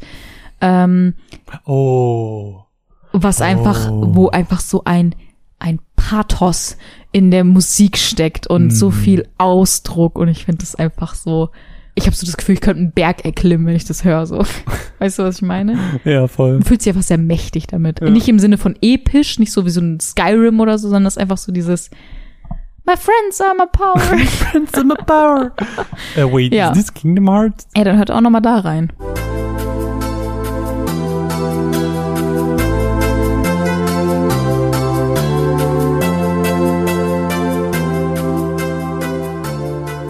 Wunderschön. Also der Moment ist aber auch einfach epic as fuck. Mhm. Einer der Wir besten haben schon wieder, wir haben schon wieder viel zu viele Anglizismen in diesem. Äh. So sind wir. Wer die Runaways hört, ähm, muss Irgendwann machen wir einen Podcast, wo wir zählen, wie viele Anglizismen wir gemacht haben, und dann spenden wir für jeden Anglizismus ein Euro an irgendeine Organisation. Oh shit, sag ich da nur. Ja, finde ich oh aber cool. damn. Fände ich cool. Ja. Können wir gerne mal machen. ja, dann lass uns wirklich diesmal zum Ende kommen. Wie gesagt, Zitate haben wir jetzt ein bisschen bei den Charakteren mit drin gehabt, daher lassen wir die dieses Mal weg. Drei Dinge, Mine, die du gut und drei Dinge, die du schlecht findest an Final Fantasy IX. Ich fange mit dem Offensichtlichen an, und Mhm. zwar das ist die Geschichte. Ich liebe an der Geschichte, wie, ähm, ich wiederhole mich da jetzt auch äh, stark, wie philosophisch sie ist, wie rund sie ist, wie, wie ähm, abgeschlossen sie auch ist, dass da nicht so viel Spielraum ist, dass da so gut wie keine Plotholes drin sind. Also es ist eine sehr gut durchdachte und geschriebene Geschichte, die an vielen Stellen mich wirklich berührt hat. Mhm. Das ist mein Punkt eins. Ähm, dann schließe ich mich mit dem Punkt eins an, der bei mir eigentlich erst später kam. Und ich sehe gerade, ich habe vier positive Punkte ange... Äh, Oh. Dann lasse ich den weg. Ich wollte nämlich eigentlich, eigentlich habe ich noch geschrieben, philosophisch an vielen Stellen. Das mache ich sehr gerne. Aber das hast du jetzt genommen, dann lasse ich das raus. Dann ähm, nehme ich Back to the Roots. Ähm, ich finde es sehr, sehr schön, dass sie hiermit ähm, zu den Anfängen zurückgekehrt sind, dass sie ähm, im Prinzip einfach nochmal dahin gegangen sind, was das Franchise überhaupt erst so erfolgreich und groß gemacht hat, äh, bevor es sieben und acht dann ähm, auch im Westen getan haben, beziehungsweise eben für diesen große, für diesen großen Hype auch gesorgt haben, besonders sieben ja. Ja. Ähm, das Equipment, das Leveln, die Klassen, auch wenn sie nicht als solche definitiv benannt werden, weiß man ja, dass sie da sind und ähm, wie sie funktionieren und das fand ich einfach wirklich, wirklich stark. Das ist wirklich wie so ein kleiner Liebesbrief an Final Mm, Fantasy Franchise. So, wenn, wenn wir als Final Fantasy Ultras das nicht mögen, wer dann so? Es ist so ein bisschen, als hätten einfach Fans selber eine Final Fantasy Geschichte geschrieben und das ist Mhm. dabei rausgekommen. Ja, das stimmt tatsächlich. Wie so eine Fanfiction. Aber ein gut. Es gibt doch gute Fanfiction. Das stimmt. Mein zweiter Punkt ist Vivi. Ich dachte, wir machen jetzt erstmal einen negativen beide. Nein, ich dachte mal alle positiven. Nein, wir machen jetzt einen negativen. Okay. Vergessen wir Mein Vivi. negativer Punkt ist, dass Vivi nicht noch öfter vorkommt. Das ist es wirklich? ja. Dir sind wirklich keine Sachen eingefallen, oder? Mhm.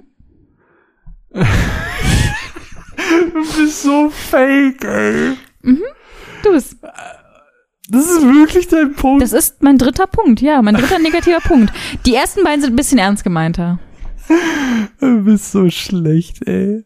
Ähm, ja, mein erster negativer Punkt ist, dass die Story ähm, wirklich lame startet. Also mit dieser ganzen Politik und diesem ganzen narzisstischen Gehabe von Sidan und diesem chauvinistischen, das hat mir einfach überhaupt nicht gefallen. Und ich habe, auch als wir das dann zum ersten Mal intensiv zusammen gespielt haben, ich habe einfach nicht in dieses Spiel reingefunden und es hat bis zum letzten Drittel gedauert, bis ich wirklich eine Faszination und ein, eine Passion für das Spiel aufbauen konnte und es für gut befinden konnte, weil vorher habe ich mich da einfach mit dir durchgequält, muss man einfach so sagen.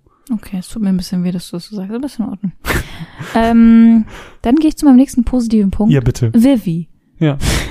Es ist Vivi. Ich Ja. liebe Vivi. Vivi ist mein Lieblingscharakter in Final Fantasy und das, obwohl Cloud Strife existiert. ja. Ich, ich habe schon alles zu ihm gesagt. Ich kann mich nur anschließen. Mein zweiter Punkt ist auch Vivi. Nice! Mein zweiter Punkt ist Vivis Charakter in Klammern Geschichte. Ähm, ich habe es eben auch schon ausgeführt. es ist Es ist sein ausführen. Charakter, es ist ähm, das, was er ausdrückt, die Philosophie, die er mitbringt und ähm, man sitzt da, kann danach sich einfach nur hinsetzen und sich darüber Gedanken machen, worüber sich Vivi ständig Gedanken gemacht hat und äh, ich Ja. glaube, das ist etwas, was selten ein Videospielcharakter bei mir geschafft hat und das macht ihn schon zum Best, einer, also es ist einer der besten Videospielcharaktere überhaupt. Mein erster richtig ernst gemeinter negativer Mhm. Punkt äh, ist die Geschwindigkeiten im Kampf. Die Kämpfe sind so unfassbar langsam. Ich kann mich gar Es nicht dran erinnern, so- weil wir alles mit Double Speed gespielt Exakt. haben. Und das auch nur, weil man das sonst nicht ertragen konnte. Also diese, diese, ähm, die ATB-Leiste. Man kann die ja auch langsamer und schneller stellen. Auf maximaler Schnelligkeit ist die so langsam. Also diese Kämpfe sind einfach so unfassbar langsam. Und das Mhm. hat mich wirklich wahnsinnig gemacht immer. Ja. Dein nächster Punkt? Queener. Okay. Mein nächster Punkt. Ich hasse Queener einfach so doll. Also ich verstehe nicht, wie man ihn so hassen kann. Er ist einfach irrelevant für mich. Ich Er ist halt immer, äh, okay, ich verstehe es schon so ein bisschen, weil alle sind so voll, voll emotional und voller Philosophie und dann kommt Queen und ist so, Gib ich würde gerne wieder was essen, Mampf. Boah, Queener, halt die Fresse, wirklich. Mein nächster positiver Punkt ist, äh, ich mag das Auflevel-System gerne. Okay. Also einfach das Equip-System. Mhm. That's it. Ach so, okay. Ich will mich jetzt nicht so, ich will mich jetzt nicht tausendmal wiederholen, deswegen. Okay. Ähm, ich habe einen Punkt, den wir noch gar nicht so richtig angesprochen haben. Der ist ein bisschen spezieller und der ist mini-spoily. Ähm, und zwar gibt es im Spiel einen Ort, der heißt die Hochburg Ibsen. Und das ist eine so unfassbar coole Umsetzung, dass ich finde, dass er an diesem Punkt noch mal eine leicht ähm, detailliertere Betrachtung bekommen sollte. Mhm. Ähm, es ist nicht nur das Design der Hochburg Ibsen, die cool, äh, das cool ist, weil diese Hochburg Ibsen ist quasi ein verkehrt herumes Schloss. Mhm. Also es ist wirklich so, dass die Spitze am Boden ist und von dort ragt alles nach oben. Es ist cool vom Design. Aber nicht nur das, sondern alles, sobald man die Hochburg Ibsen betritt, ist auch alles andere verkehrt herum. Das bedeutet, Stats drehen sich um. Was starkes ist, ist schwach cool. und was schwaches ist stark. Dementsprechend wundert man sich erstmal, dass man in diesem schon eigentlich recht fortgeschrittenen Areal des Spiels eigentlich nur Waffen findet, die man auch in den ersten zwei, drei Stunden gefunden hat. Einfach so ein Dolch. Und ja, Stab. und man macht sich, Hä? man, man, man wundert sich und man, man wundert sich auch, dass man in den Kämpfen so schlecht ist. Bis man vielleicht damals zumindest auf die Idee gekommen ist, oh, ich rüste vielleicht einfach mal die Waffen aus, die ich hier finde. Heutzutage würde man wahrscheinlich einfach googeln, wenn man es nicht Ja. versteht.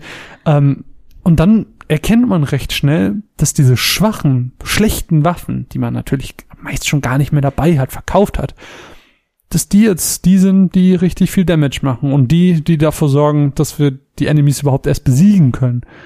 Und das ist schon, weißt du, diese, diese Designebene, die auf eine Mhm. spielerische Ebene umgemünzt wurde, ist ein kleines Meisterwerk. Mhm. Ähm, was ich einfach nochmal sehr, sehr, sehr positiv finde, dass es auch solche Areale, die nichts mit einer Referenz oder sonst irgendwas zu tun haben, dass es auch solche ähm, einzigartigen kreativ. Momente, kreativen ähm, Areale in diesem Spiel gibt und dass die das Spiel dann schon gut machen. Und das, deswegen ist das letzte Drittel das Beste. Ich finde es auch so spannend, dass das könnte jetzt nur ein Gefühl sein, es könnte jetzt nur so eine rosarote Brille sein, aber ich habe das Gefühl, Spiele haben sich früher mehr getraut, äh, dem Spieler Sachen nicht zu sagen. Also, weil heutzutage ist überall ein roter Punkt geht dahin und oh, hier steht im Inventar das, das und das und das ist einfach so ein Ding, das steht einfach nirgendwo. Genau wie mit diesem Excalibur. Das steht einfach nirgendwo. Das sind einfach Sachen, die werden reingebracht und die Entwickler dachten sich, findet's raus. Ist mir egal, ob es zehn Jahre braucht oder 20 Jahre. Findet's einfach alleine raus. Und das finde ich einfach so cool. Voll. Was halt heutzutage wahrscheinlich nicht mehr so geht, weil wahrscheinlich nach zehn Stunden schon alle Leute den Code durchgehackt haben und wissen, was drin ist. Hm. Aber ich weiß nicht. Ich finde, das ist so die Magie von so älteren Spielen irgendwie. Ja, voll. Also es hat natürlich auch ganz viel mit dem Spielverhalten zu tun, das früher ganz anders war als heute, wo Leute auch solche irren Sachen einfach mal ausprobiert haben. Und ich meine, das mit Excalibur hat wahrscheinlich jemand rausgefunden, der einfach mal gespeedrunnt hat und dann auf einmal gemerkt hat, ey, oh wow, da ist ja jetzt eine Kiste. Wie verrückt. Wusstest du, dass es zum Beispiel ein, das weißt du mit Sicherheit, es gibt äh, eine kleine Sidequest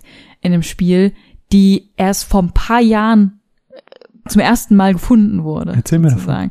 Äh, und zwar gibt es ja diese drei Nero-Brüder Mhm. äh, in, dem, in der Tantalus-Gang. Und auf CD4, glaube ich, ähm, ist es so, dass wenn du nach, nach bestimmten Storypunkten immer zurück nach Lindblum gehst, Mhm.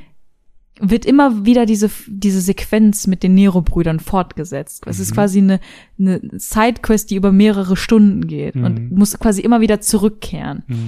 Und am Ende kriegst du einen Ring oder sowas. Mhm. Richtig kacke, was du am Ende kriegst. Aber allein die Tatsache, dass das niemand wusste, so 15 Jahre lang oder so, ist schon krass. Das ist schon wirklich Und es ist irgendwo wohl in einem alten äh, japanischen Ultimanium stand das irgendwo in der Ecke und irgendwer hat es dann mal bei Reddit reingeladen. Alle waren so, oh, wir wussten es noch gar nicht. Und das ist schon krass. Das ist schon wirklich cool. Mein letzter negativer Punkt, ich glaube, wir halten es jetzt auch mal kurz ja, und knapp. ich habe auch wirklich, mein- meins habe ich auch schon. äh, erzählt. ein äh, paar unnötige Charaktere, die gegen die extrem guten abstinken, habe ich geschrieben. ja, ja. Sowas wie Quina. Maragon und Quina, ähm, Oder Quina. einfach oder, unnötig. Äh, wie hieß nochmal der eine? Quina. Ah, Dankeschön. Ja. Äh, Trance zu random. Was? Die Trance ist zu Ach so, random. okay, ja, gut. Das habe ich eben schon ausgeführt. Das ist einfach leider schade Ja, und macht das Gameplay ein bisschen kaputt. Also nicht kaputt, aber schmälert Mhm. den Spaß damit. Jetzt, bitte. Was bleibt uns noch übrig? Außer, wie in jeder Chronicles-Folge, am Ende eine Empfehlung auszusprechen. Würdest du Final Fantasy IX weiterempfehlen? Und wenn ja, wem? Das ist jetzt natürlich die große, große Meisterfrage und deine Antwort wird wahrscheinlich ein ganz laut geschrienes Ja, ja, ja, bitte spielt Final Fantasy 9, ja, ja, ja sein, ähm, wohingegen meine Antwort da natürlich ein bisschen ähm, bedachter ausfällt. Also wenn ihr äh, mit Final Fantasy 7 und 8 groß geworden seid und ähm, das für euch Final Fantasy ist, dann kann es sein, dass Final Fantasy 9 euch eventuell nicht ganz so gut gefällt, weil ihr den Appeal und den Charme des ursprünglichen Franchises nicht nachvollziehen könnt. Aber Final Fantasy IX ist trotzdem spielerisch ein wirklich, wirklich gutes Spiel und macht meiner Meinung nach auch im letzten Drittel, wo dann ganz viel der Geschichte sich ändert, wirklich viel Spaß und ähm, zeigt auch da wieder die Qualitäten der eigenen Geschichte. Dazu die ganzen Referenzen, ähm, wenn man denn Fan ist, dann ist es sowieso keine Frage, dass man neuen gespielt haben sollte. Oder wenn man vielleicht Chronicles hört und man denkt sich, okay, ich habe keinen Bock, diese ganzen alten Spiele zu spielen, ich will aber trotzdem fühlen, wie sich das anfühlt, diese alten Spiele gespielt zu haben. Auch dann lohnt sich Final Fantasy IX eigentlich sehr, sehr gut, weil es den Spirit dieser alten Spiele sehr, sehr, sehr gut einfängt. Wenn auch äh, nicht in jedem Aspekt und es durch die Referenzen und so natürlich sich auch unterscheidet, weil es nicht so einzigartig ist, sondern mehr zeigen möchte, was alles darin steckt. Mhm. In der Summe. Weißt du noch, wie wir gerade gesagt haben, wir halten, fassen uns kurz? Ja. Sorry. Es ist jetzt, Girl. Gib mir eine Sekunde. Ähm, die vielen philosophischen Aspekte des Spiels ähm, machen es auch einzigartig in einem gewissen Sinn. Ähm, dementsprechend wenn man jetzt nicht unbedingt nur sieben und acht oder 15 mag, dann kann man mit Final Fantasy 9 schon sehr viel Spaß haben, auch wenn es nur das dritt, äh, drittbeste Final Fantasy ist.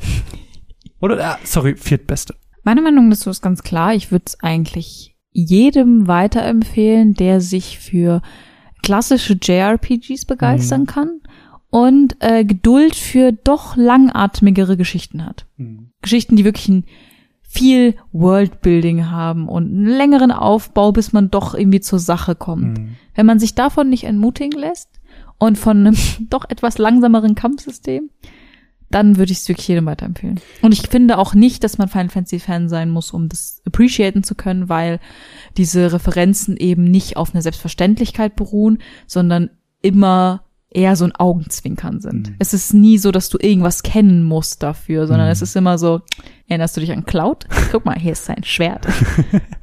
ich habe zwei Sachen. Eine Frage an dich. Ja. Würdest du mir denn zustimmen mit diesem 7, 8, 15 Aspekt? Ja, verstehe ich. Es ja? ist halt eine ganz andere Welt. Ja, ja, okay. Also wenn wirklich gerade Leute, die halt irgendwie nur 15 gespielt haben, weil sie vielleicht mit der Serie neu einsteigen wollten, werden halt schon ein bisschen erstaunt sein. Oder vielleicht die jetzt das 7er Remake gespielt haben. Mhm. So 15 und 7er Remake das ist schon so ein Guss irgendwie. Mhm. Aber neun ist halt noch mal was ganz anderes. Ganz anderes ja. Es ist, als würdest du, keine Ahnung, Matrix mit Herr der Ringe vergleichen.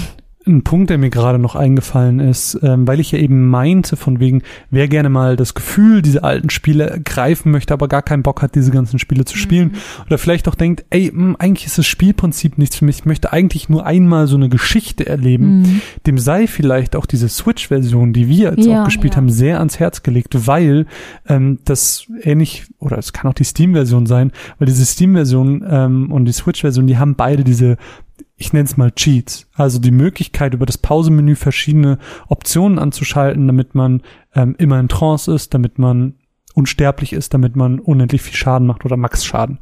Ähm, dadurch kann man diese Kämpfe more or less eigentlich skippen und nur die Geschichte erleben. So, das heißt, man muss überhaupt nicht äh, gut in dem Spiel sein, man muss nicht die Zeit in Grinding investieren und kann trotzdem das komplette Erlebnis haben. Das ist auch überhaupt nicht schlimm, wenn man sich dazu entscheidet oder so. Klar, es nimmt viel vom Spielgefühl weg, also weil das Kämpfen gehört einfach dazu und es macht mhm. auch richtig Spaß. Aber gerade der Fast-Forward-Button wird euer bester Freund. Ja, auf jeden Fall.